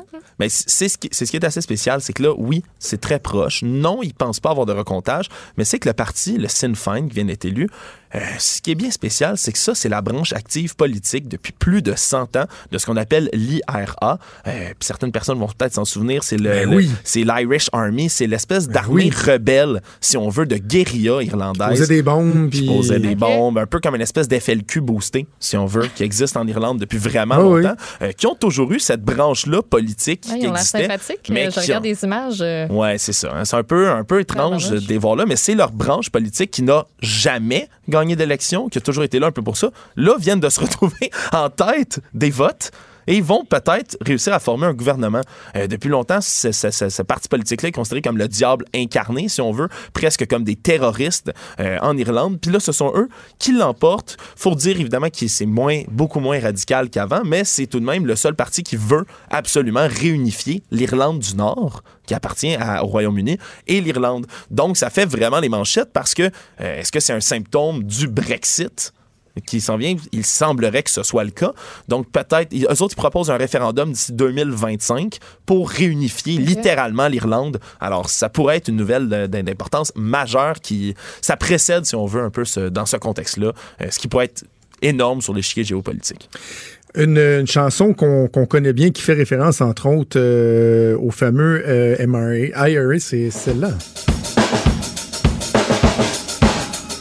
Sunday Bloody Sunday de U2, U2 oui. qui était très actif au niveau euh, politique avec tout ce qui se passait d'ailleurs euh, en Irlande. Et ça parle même du euh, IRA dans, dans cette chanson-là. Oui, ça, ça, avait, ça avait fait effectivement beaucoup de bruit. Puis quelle, quelle bonne chanson aussi, on peut le dire, là, de Ouais. YouTube. Moi, j'adore cette. euh, C'est-tu bon, hein? Ouais, vraiment. Honnêtement, là, ça, ça vieillit bien, je trouve aussi. Là, j'ai toujours bien aimé. Euh, quoi qu'il en soit, c'est bien spécial parce que comme République parlementaire, euh, République parlementaire, ouais, pardonnez-moi, euh, l'Irlande, c'est assez étrange comment ils vont fonctionner pour le gouvernement vu que presque tout le monde a un pourcentage des votes. Euh, ça se fait toujours par alliance politiques vont devoir faire des gouvernements de coalition. Euh, Jusqu'à date, dans toute l'histoire euh, de l'Irlande, jamais personne avait voulu faire de coalition avec le Sinn Féin. Mais maintenant qu'ils ont la majorité euh, du suffrage, C'est plus, ben, plus séduisant. Ouais, mais ce ce qui est très drôle, c'est qu'il y a 160 sièges au Parlement irlandais, puis ils s'attendaient tellement pas à gagner le Sinn Féin qu'ils ont juste 42 candidats.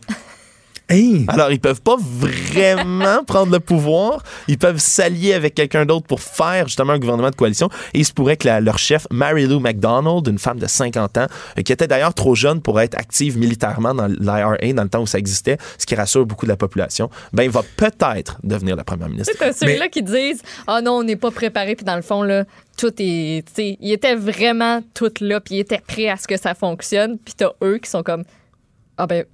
Ah ben voyons ça. Ah ouais, ils ont dû être ça- surpris. ça- Ils étaient ça- surpris. Ça, ça fonctionne pour vrai. Ben, Mais tu sais, moi Alex, ça s'inscrit dans le, le mouvement de dégagisme hein, qu'on appelle euh, un Mm. peu partout dans le monde, qu'on a vu euh, aux États-Unis, qu'on a vu quoi, au Brésil, euh, où les, les, les traditionnels partis politiques se font tasser par une espèce d'écœurant d'écœurant titre aigu là, de la population Mm. envers les, les- ces, ces partis-là.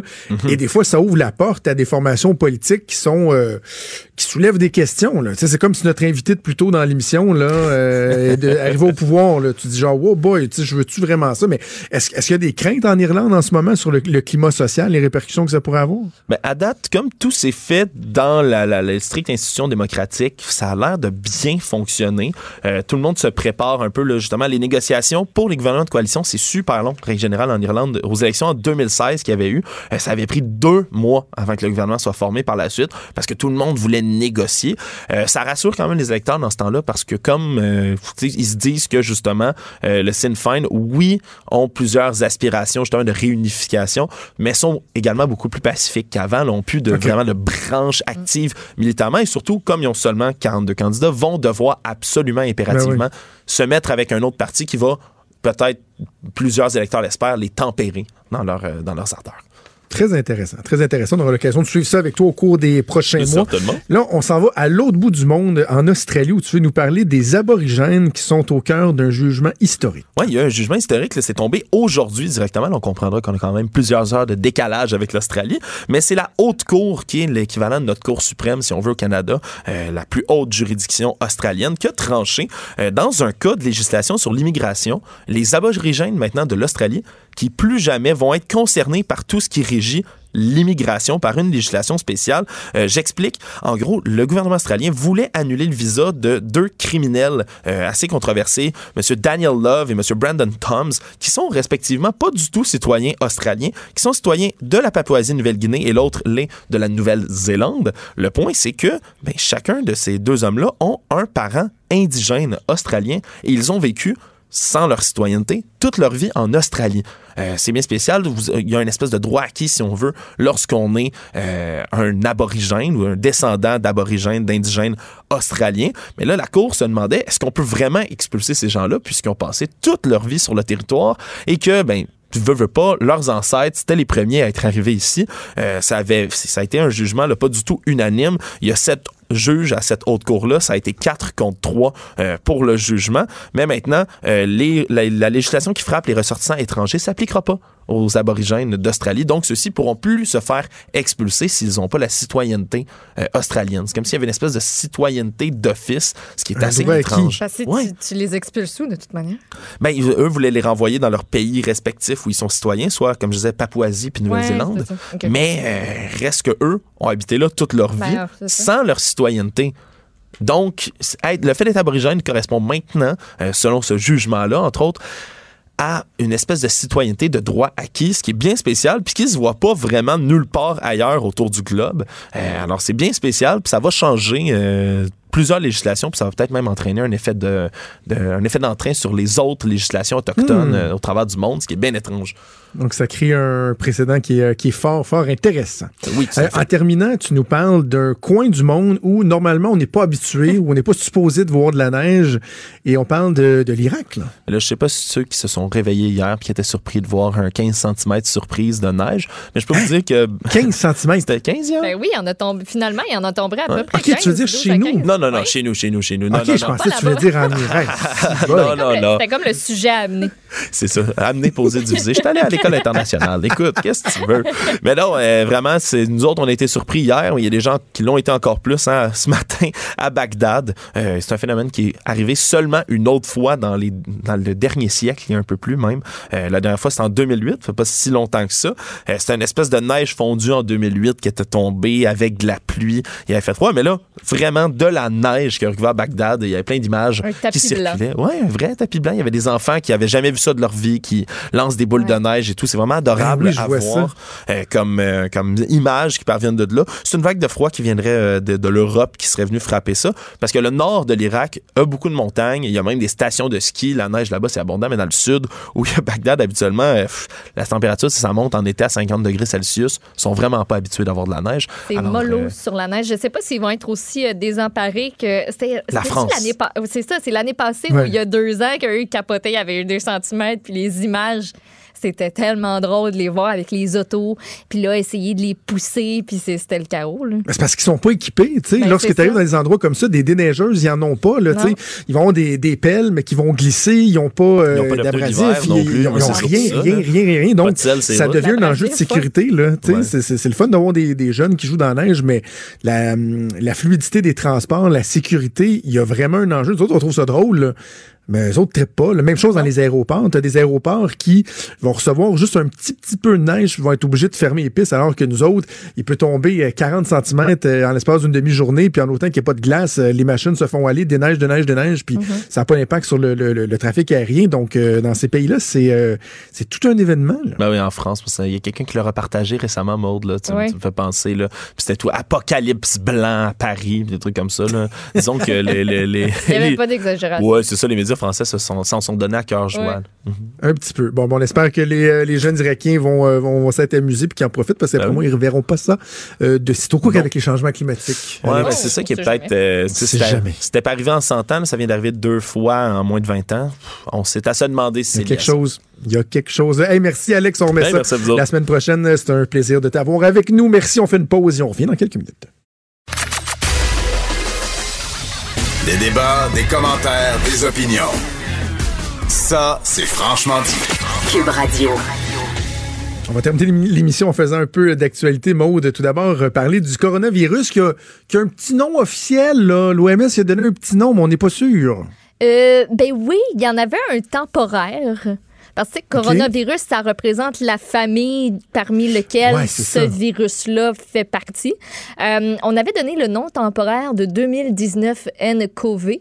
Euh, c'était pas bien pratique. C'était très provisoire. Fait que là, on a choisi une nouvelle affaire de manière à ce que ce soit plus facile à prononcer et que ce soit sans référence stigmatisante à un pays ou à une population particulière. Fait que, on peut pas l'appeler le coronavirus chinois, mettons.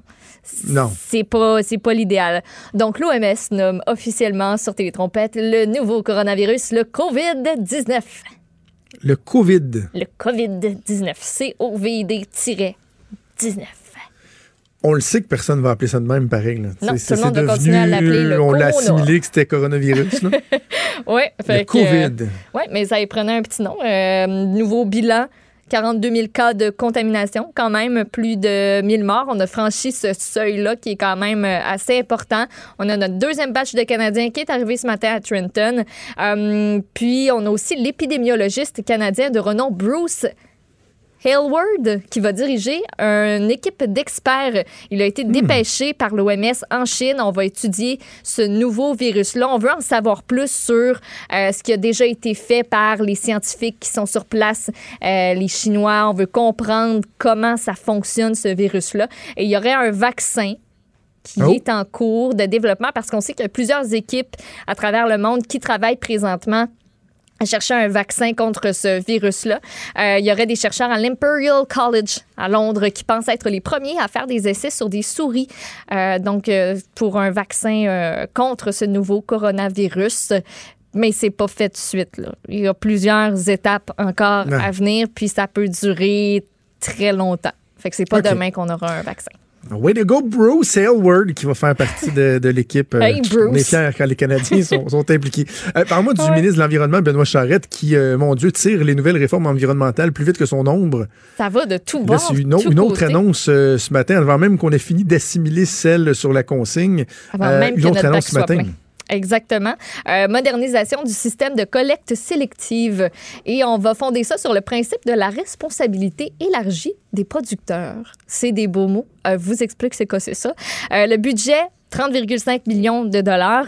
On veut que 75% des matières recyclables le soient d'ici 2025 et que ce niveau-là atteigne 90% d'ici 2030. C'est pour ça qu'on met en place euh, cette affaire-là. Il y aura pas moins de cinq programmes de soutien pour accompagner les centres de tri et les autres acteurs de la collecte. Ça va être administré par Recyc euh, Québec. Actuellement, les entreprises versent une compensation financière aux municipalités et assument la majorité des coûts de la collecte sélective, mais elles n'ont aucune implication dans la gestion des opérations. C'est ça qui va changer.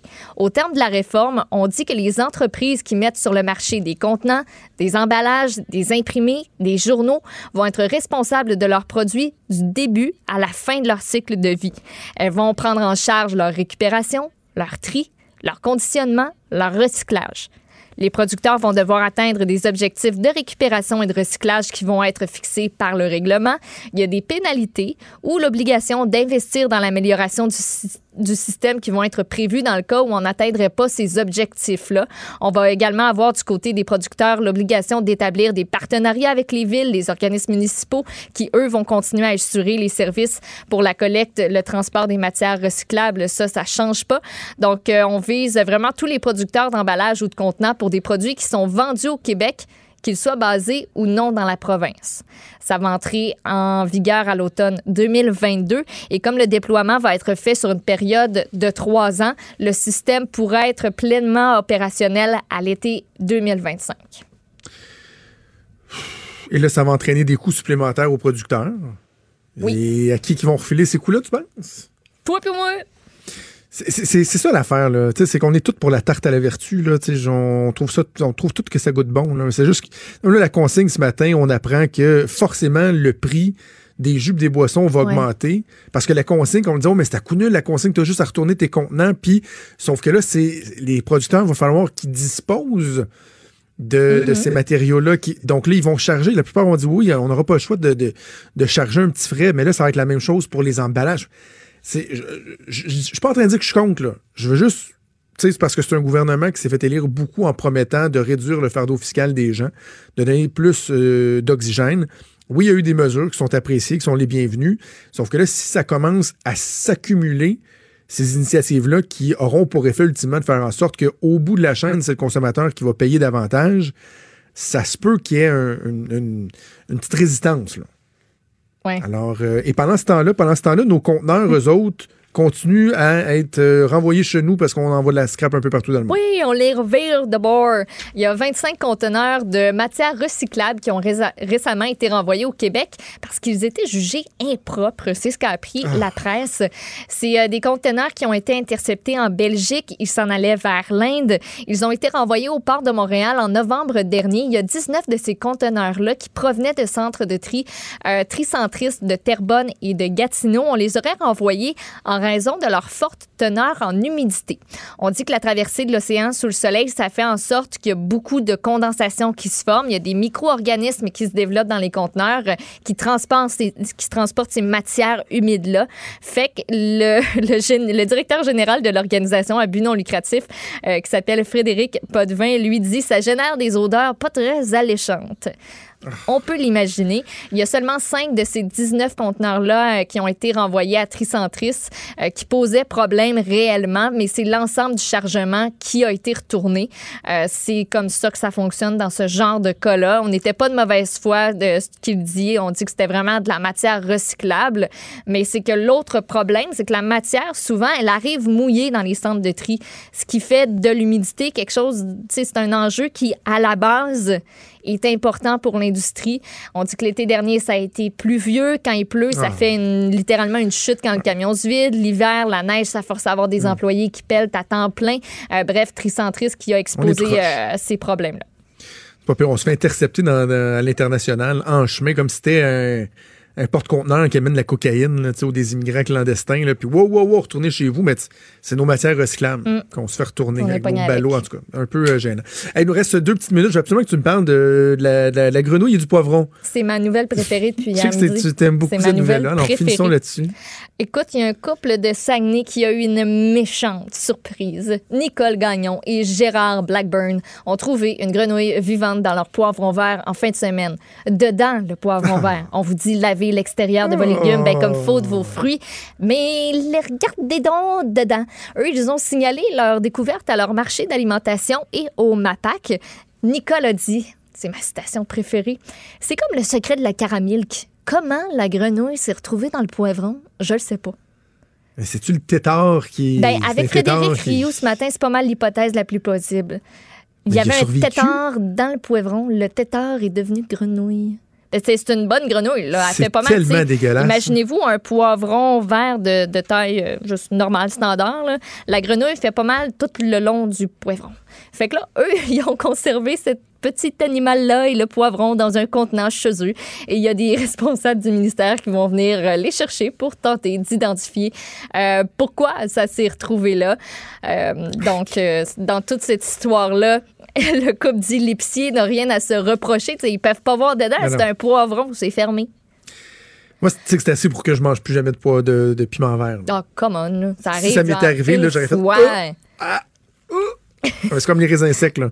J'aurais associé ça pour toujours à quelque chose de, de dégueulasse. Alors, bref, une belle aventure pour, euh, pour ces gens-là. On va leur souhaiter de faire un bon Ah. petit sauté de piment vert avec des, des cuisses de grenouille. Alors, Même voilà. pas cute. T'as de la C'est même déjà couleur tout. que le poivron en plus. Non, c'est dégueulasse. C'est dégueulasse. Hey Maude, c'est déjà tout le temps qu'on avait. Bon dîner. Merci à Joanne Nuit à la mise en onde, à Véronique Morin à la recherche. On se donne rendez-vous demain à 10h. Je vous souhaite une excellente journée. Salut.